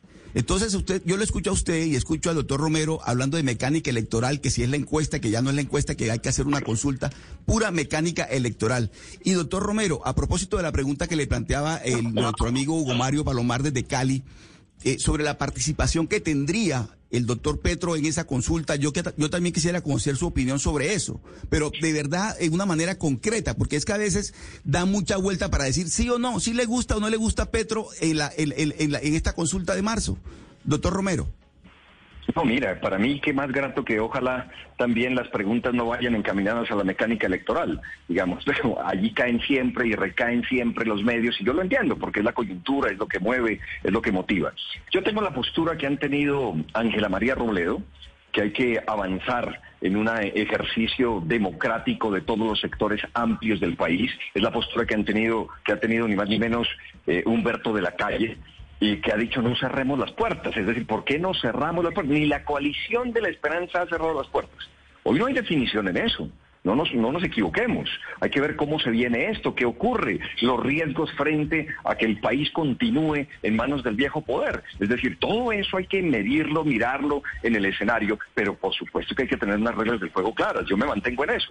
Es cambiar las reglas del juego significa ni más ni menos que no haya garantías democráticas. Y aquí por lo que vamos de fondo es una discusión en el partido, sana, democrática, fraterna, lo he dicho en mayúsculas, que tiene que ver es con las garantías democráticas. ¿Hay garantías democráticas o no? Pues yo hago parte de quienes creen que por ahora no se puede cerrar las puertas a ningún sector amplio, democrático del país, que tenemos que ver en el camino. Claro, nosotros estamos construyendo, dicho, se lo resumo así, Dejo las puertas abiertas para la unidad, pero no puedo quedarme sosteniendo la puerta. Nosotros somos un proyecto innovador, hemos liderado la Escuela de Innovación Política, hemos hecho un ejercicio de gobierno abierto cuando nos correspondió, es decir, es una lógica política distinta en la práctica, gobierno abierto, innovación social, economía colaborativa, unos ejes que han movido nuestra acción política en medio de lo que para mí es ser vanguardia en Colombia y también otra característica que no es poca, que es empezar a construir contrapoder para hacer un nuevo poder en este país. De eso no nos bajamos. Entonces creemos que podemos hacer una opción en medio de lo que existe hoy con un ejercicio ciudadano, con un ejercicio desde la gente, como lo hemos venido haciendo, como hemos venido construyendo. Y para poder hacer eso es que pedimos lo mínimo en una democracia, lo mínimo en un partido, que son garantías democráticas, que no nos cambien las reglas del juego en el camino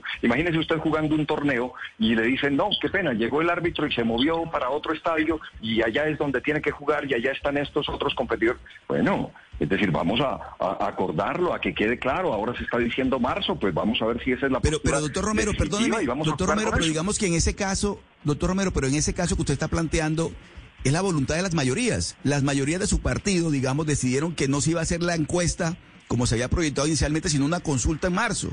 Y usted ahora resulta que no le gustó así esa decisión. ¿No cree usted que en este caso no es pretender imponer una voluntad suya por encima de la voluntad de las mayorías? No, no, no, yo estoy hablando de reglas del juego democráticas, yo no estoy hablando aquí de ninguna imposición, pero lo que no podemos permitir es que no se dé ni la imposición de unas minorías, ni la imposición sobre unas reglas del juego ya acordadas. Es decir, ¿qué ocurrió aquí para que se espante todo y se vuelva a plantear una alternativa que ya no estaba en el escenario, que nos íbamos, le digo, estaba Alejandra Borrero de presentadora lista para el día de hoy y tuvieron que desmontarla, eh, faltando cuatro días para el evento, ser un evento ya con toda la caracterización del partido. Entonces, aquí también hay que dejar claro algo.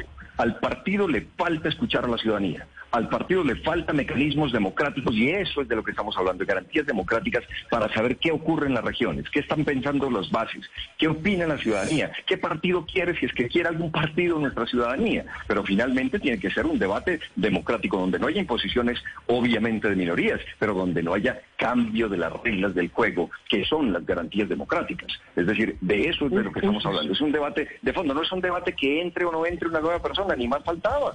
Sabe bien Carlos Amaya que fui yo quien ha defendido su nombre para que en un segundo momento esté allí y que generó unas crisis también en el partido, porque valoro y reconozco que puede entrar y fortalecer y dinamizar muchas cosas. Entonces, lo que menos puede haber aquí es que sea eh, que no nos gustó algo, no, es decir, estamos hablando de la democracia y estamos hablando de las garantías democráticas.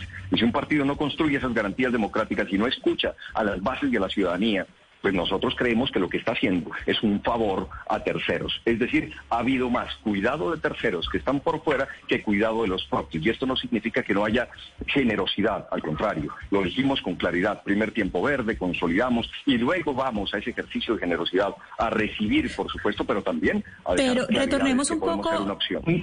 Retornemos un poco al propósito. Ahora usted enunció los propósitos y el señor Amaya también los había anunciado un poco por encima y yo le quisiera preguntar al señor Amaya esta, eh, con la coalición finalmente, ustedes lo que buscan consolidar son votantes de centro o ustedes buscan es quitarle eh, votantes al uridismo.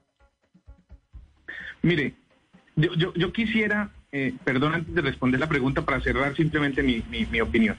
En ese mismo camino de Camilo, de decir que las reglas de juego no se cambian. Este es un proceso que, que genera coyunturas permanentemente. Ahora lo de Mocus ha reabierto probablemente una decisión y, habrá que darla entre el partido.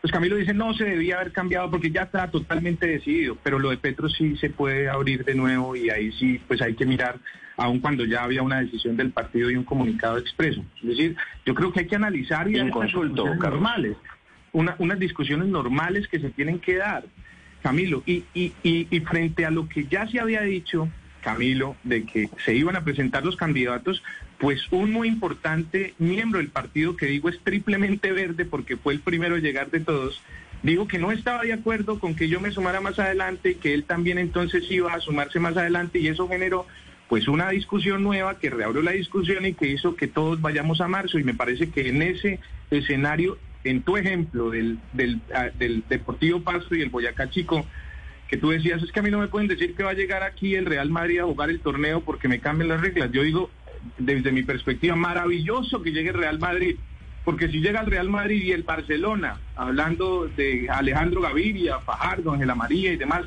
pues mejor porque entonces va a ser una mejor competencia, va a sumar más votos y eso va a garantizar que podamos pasar a segunda vuelta. Pero es un tema, de vocación de poder. Pero, precisamente sobre eso de vocación de poder y de estrategia a los dos les quiero preguntar. Y es, empiezo por usted, exgobernador Amaya. ¿Cuántos de los que están en esa baraja del Partido Verde realmente creen que tienen posibilidades presidenciales y quieren de verdad irse a una campaña presidencial? Porque esto no pasa solo en el Partido Verde, ha pasado históricamente en todas las colectividades, que hay un chorrero de gente que se lanza, pero porque realmente tiene intención de encabezar lista al Congreso, o está pensando en la gobernación de Boyacá, o está pensando en otro tipo de cargo que le puedan dar en un ministerio. Realmente, el doctor Londoño o los otros candidatos que están dentro del Partido Verde, doctora Maya, ¿cuántos tienen, sinceramente, la intención de llegar hasta marzo? Camila, a mí me parece que es ahí el punto de lo que significa la democracia dentro de un partido. Es que todo el que quiera y tenga la intención, pues pueda aspirar. Y nadie le diga, no, usted es demasiado, no tiene relevancia o no tiene el alcance. No, todos tenemos derecho a aspirar. Es decir, a nadie se le puede decir, ni le podemos decir a Londoño que es el más verde, verde, verde, que no aspire, que porque realmente puede aspirar a esa otra cosa o que si tiene el interés o no. Él definirá y lo definirá autónomamente. Y si él quiere ir a marzo, tenemos que darle las garantías de ir a marzo. Ni le podemos cerrar la puerta a Ángela María Robledo, Alejandro Gaviria o Sergio Fajardo o a Juan Manuel Galano, cualquiera de ellos que quiera llegar al verde. Me parece que es eso, esa estrategia. Si el problema aquí es que gane un verde, verde, verde y entonces no importa cómo, pero que gane, pues bueno, esa será otra estrategia. Para mí la estrategia del partido es que tenga la coalición de la esperanza el mayor número de votos, gane la consulta y gane la presidencia, como pasó cuando Antanas Mocos, que no era verde, llegó a visionar, llegó al verde, era visionario y casi gana la presidencia. Yo creo que se trata de eso en este momento. Esa misma pregunta para usted, exgobernador Romero, la misma que le dice al gobernador Amaya.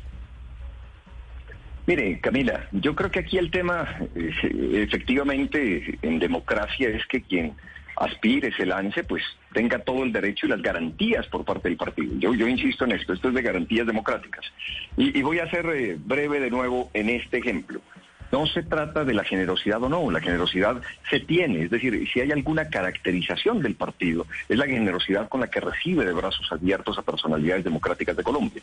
Le ocurrió a mí, le ocurrió a Mocus, le ha ocurrido a mucha gente.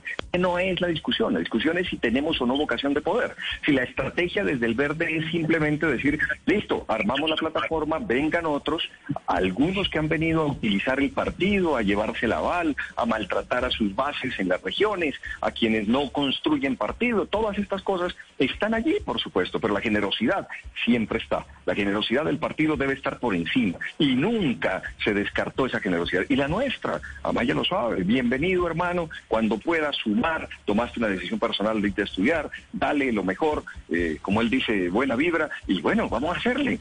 Pero lo, concreto aquí, lo puntual aquí, es que la estrategia no es coherente con el partido y con el fortalecimiento democrático. No vamos a hacer lo que hicimos para la alcaldía de Bogotá y hoy hay alcaldesa de Bogotá del Partido Alianza Verde. En ese momento no se dijo, abramos las puertas para que entre Carlos Fernando, para ir a una gran consulta de todos, sumemos entre todos, pongamos votos entre todos, que alguien de allí gana. No. Es decir, no se dijo, Carlos Fernando lo vamos a enfrentar con Claudia y con Navarro. No. Allí era uno del verde y esta fue la estrategia. Digamos, yo creo que el fondo es de la estrategia, pero insisto, más allá de eso, son las garantías democráticas. Y bueno, pero usted está hablando, hablar de más temas. Usted ha hablado toda esta entrevista de, esas... Sí. Usted, usted ha hablado esta entrevista de esa estrategia, de que se están tomando de pronto decisiones que van en contravía de lo que le importan de verdad a los colombianos.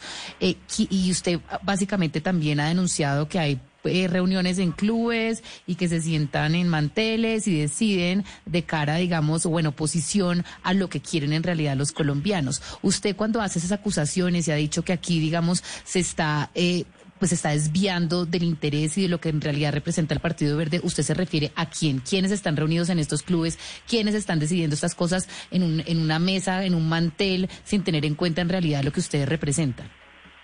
Es que yo, yo tengo cierta controversia en cómo nos planteamos entre la opinión pública. Por eso creo que estos debates, y le decía Camila, dale, yo llego allí al espacio y al programa, pero es meternos en lo que no le importa mucho a la ciudadanía, es la mecánica, el interior de las cosas. Nosotros lo que queremos es explicar cómo hacer un ejercicio de innovación política, que lo hemos hecho a lo largo de nuestra trayectoria, que no nos hemos arrodillado a ningún poder, que eso nos ha causado problemas, pero que somos una prenda de garantía. Yo creería que nosotros representamos una prenda de garantía de cambio. Eso es lo que nosotros somos. Entonces, a mí me molesta que plantearse como la esperanza para este país termine siendo la reunión de personalidades democráticas todas de un respeto profundo en este país, a quienes valoro, reconozco, me parece que son realmente importantes.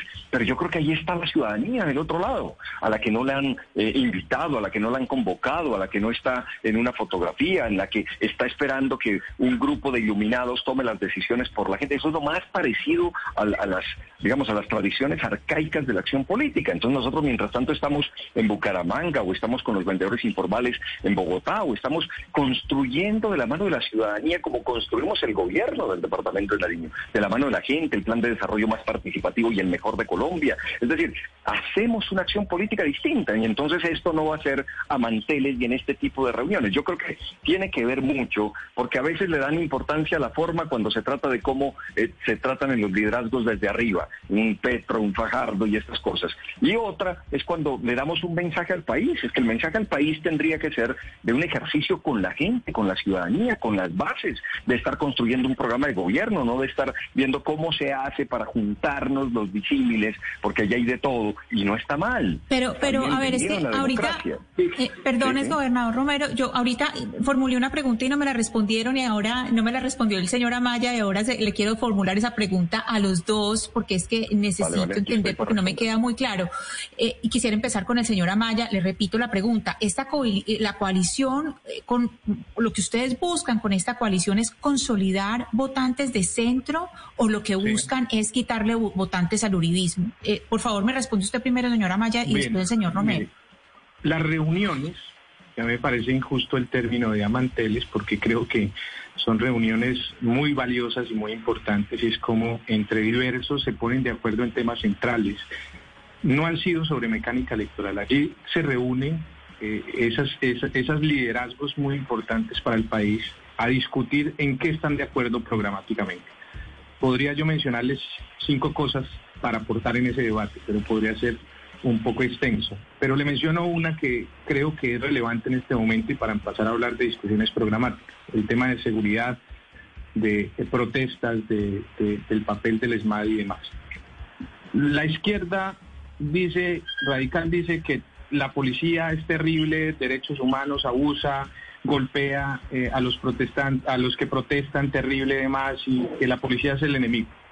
La derecha dice que los que protestan son los enemigos. Nosotros en la centro izquierda estamos proponiendo que hay que dar garantías en derechos humanos a garantizar la protesta. Entre otras cosas, yo lideré muchas marchas y fui objeto de abuso policial que hay que hacer unos protocolos, reformar la policía, hacer una reforma estructural para garantizar derechos humanos, pero que hay que legitimar, la fuerza pública, porque hay también hombres y mujeres valiosas y demás. Y sobre esas discusiones es, van a haber unas líneas programáticas como esta, tendría cinco puntos, insisto, para mencionar, que el 6 de abril se van a presentar. Y no me parece y me parece un poco injusto decir es que esa es una reunión desconectada de la ciudadanía, no, porque hay unos liderazgos que tienen un acumulado y que permanentemente, como Camilo se reúne y va a muchas partes del país, pues Juan Fernando Cristo, Jorge Robledo, yo lo veo cada tres días haciendo foros, Ángela María se reúne con mujeres en todo Colombia, es decir, allí van voces que representan procesos muy importantes, no a reuniones a manteles, a negociar nada, sino a tratar de ponerse de acuerdo, que me parece que es el objeto de esas reuniones y es lo que debe hacer el país es dejar ya de descalificarnos y decir, venga, ¿qué nos une? Y, te respondo entonces la pregunta, ¿qué nos une? Unas propuestas programáticas en la centro izquierda, si se puede categorizar, pero digamos que alrededor de eso hay, hay una discusión pues muy de fondo que podría durar horas acá en ella, pero es vamos a construir una coalición alrededor de múltiples miradas, no alrededor de una, que ahí creo que también existe una diferencia con pacto histórico es alrededor de múltiples visiones, donde todos son igualmente valiosos, donde todos representan algo muy importante. Y entre todos sumamos para construir esa coalición que garantizará que esa coalición tenga una muy importante votación y que el que gane sea el candidato presidencial de esa coalición y que recogerá a una gran cantidad de ciudadanía que se siente en ese espectro político que hoy algunos dicen que no existe, pero que los ciudadanos se sienten recogidos allí. Y tengo la misma pregunta para el señor Romero. ¿Esto es eh, una coalición que busca el centro o busca quitarle votantes al uribismo? Yo creo que lo que necesitamos es una coalición que comprenda, interprete, esté de la mano de la ciudadanía. Cuando, cuando estuvimos en Nariño, lo que construimos fue el gobierno abierto de Nariño. Esto es un gobierno dialogante, este es un gobierno con la ciudadanía, no de iluminados. Yo creo que ese tiempo ya pasó hace mucho rato y no es ninguna ofensa decir las cosas por su nombre y decirlas como son. Se lo he dicho al presidente de la República, nos hemos parado al poder nefasto de Néstor Humberto Martínez en el momento más duro. Así es que nosotros decimos las cosas como son para justamente lograr un empate con la ciudadanía y con la gente. Yo creo que este país busca, para darle respuesta a su pregunta, es un nuevo camino. Este país lo que busca es una nueva perspectiva. Este país lo que busca es sacudirse de todo lo que eh, lo tiene digamos, eh, aletargado un poco, lo tiene retrasado un poco. Y yo estoy convencido que la ciudadanía está buscando liderazgos nuevos, está buscando liderazgos distintos, está buscando una expresión que recoja lo que fue esa expresión ciudadana, por ejemplo, el 21 de noviembre, que quedó con el freno de mano por esta pandemia. Me refiero al 21 de noviembre de 2019.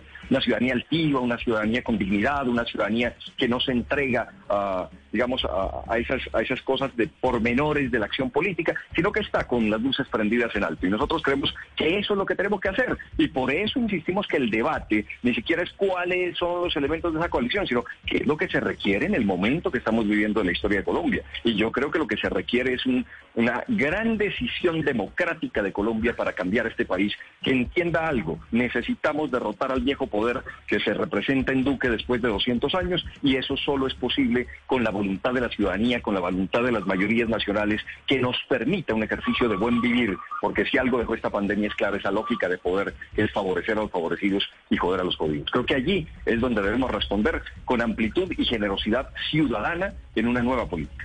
Son dos hombres jóvenes del Partido Verde, exgobernadores los dos, que sin duda alguna pues van a ser dos figuras importantes del partido con miras a esa eh, interpartidista o contra esa coalición de la esperanza o esa consulta que se hará en marzo. Los dos garantizan, y para despedirlo, doctora Maya, usted va hasta marzo seguro, usted va a estar ahí en ese tarjetón. Lo dije en marzo del año pasado y lo repito, tengo todo el interés de sumar, de ayudar a que esa consulta obtenga el mayor número de votos. Creo que represento un proceso ya de muchos años, un proceso que ha sido exitoso en Boyacá. Yo he dicho algo que algunos dicen es que eso es mecánica, pero yo quiero dejarlo como reflexión final. Un departamento que era profundamente conservador durante muchos años, hoy es mayoritariamente verde y eso no se logró por un iluminado. Hoy se logró porque hay un líder que entendió que tenemos que entender y escuchar muchas voces y ponernos de acuerdo. Y creo que ahí está y radica el éxito que tendrá que tener la coalición de la esperanza. Y es diversas voces que representan muchos sectores importantes de la ciudadanía y proyectos políticos valiosos todos deben sentarse y ponerse de acuerdo. Creo que es equivocado decir esa reunión está mal porque no tiene en cuenta la ciudadanía cuando ahí hay procesos ciudadanos muy valiosos, muy valiosos y no hay que descalificar a nadie. Camilo, mi abrazo caluroso, desearle toda la suerte, que siga creciendo, avanzando en la medida que él crezca y que pues tiene todas las garantías porque va a tener igualdad de condiciones, como dicen los abuelos, lo igual, lo que es igual no es ventaja, así decía mi abuelita. Va a tener igualdad de poder hacer su trabajo y llegar a marzo como yo, como llegará los que quieran, ojalá es Alejandro Gaviria, yo quiero enviar un mensaje acá desde acá Alejandro Gaviria. Eh, Alejandro es un hombre muy importante para la, para, para la política en este momento y ojalá pueda estar. Yo quiero que él sea el Real Madrid o el Barcelona que llegue a la consulta, así yo sea el Boyacá Chico, creo que hay que sumar entre todos y, hay que ganar esa consulta, eh, hay que tener el mayor número de votos, pasar a segunda vuelta y garantizar el cambio tan esperado que espera Colombia en las próximas elecciones. Generosidad es la palabra que necesita este momento de los líderes. Pues un abrazo para todos. Un abrazo para usted también, exgobernadora Maya. Suerte en eh, sus finales allá en el máster. Al exgobernador Camilo Romero, exgobernador de Nariño, también mil gracias por haber estado aquí con nosotros, hablando, pues bueno, de lo que está pasando en esa coalición de la esperanza. Dos nombres importantes dentro del Partido Verde que son eh, de las figuras que tienen para mostrar en estas eh, próximas elecciones y en esa interpartidista o lo como se vaya a llamar en marzo. A ustedes mil gracias también por habernos a través de los diferentes canales por donde tenemos transmisión. Vamos a hacer una pausa y ya llegan nuestros compañeros de Meridiano Blue con muchas noticias. Colombia está al aire.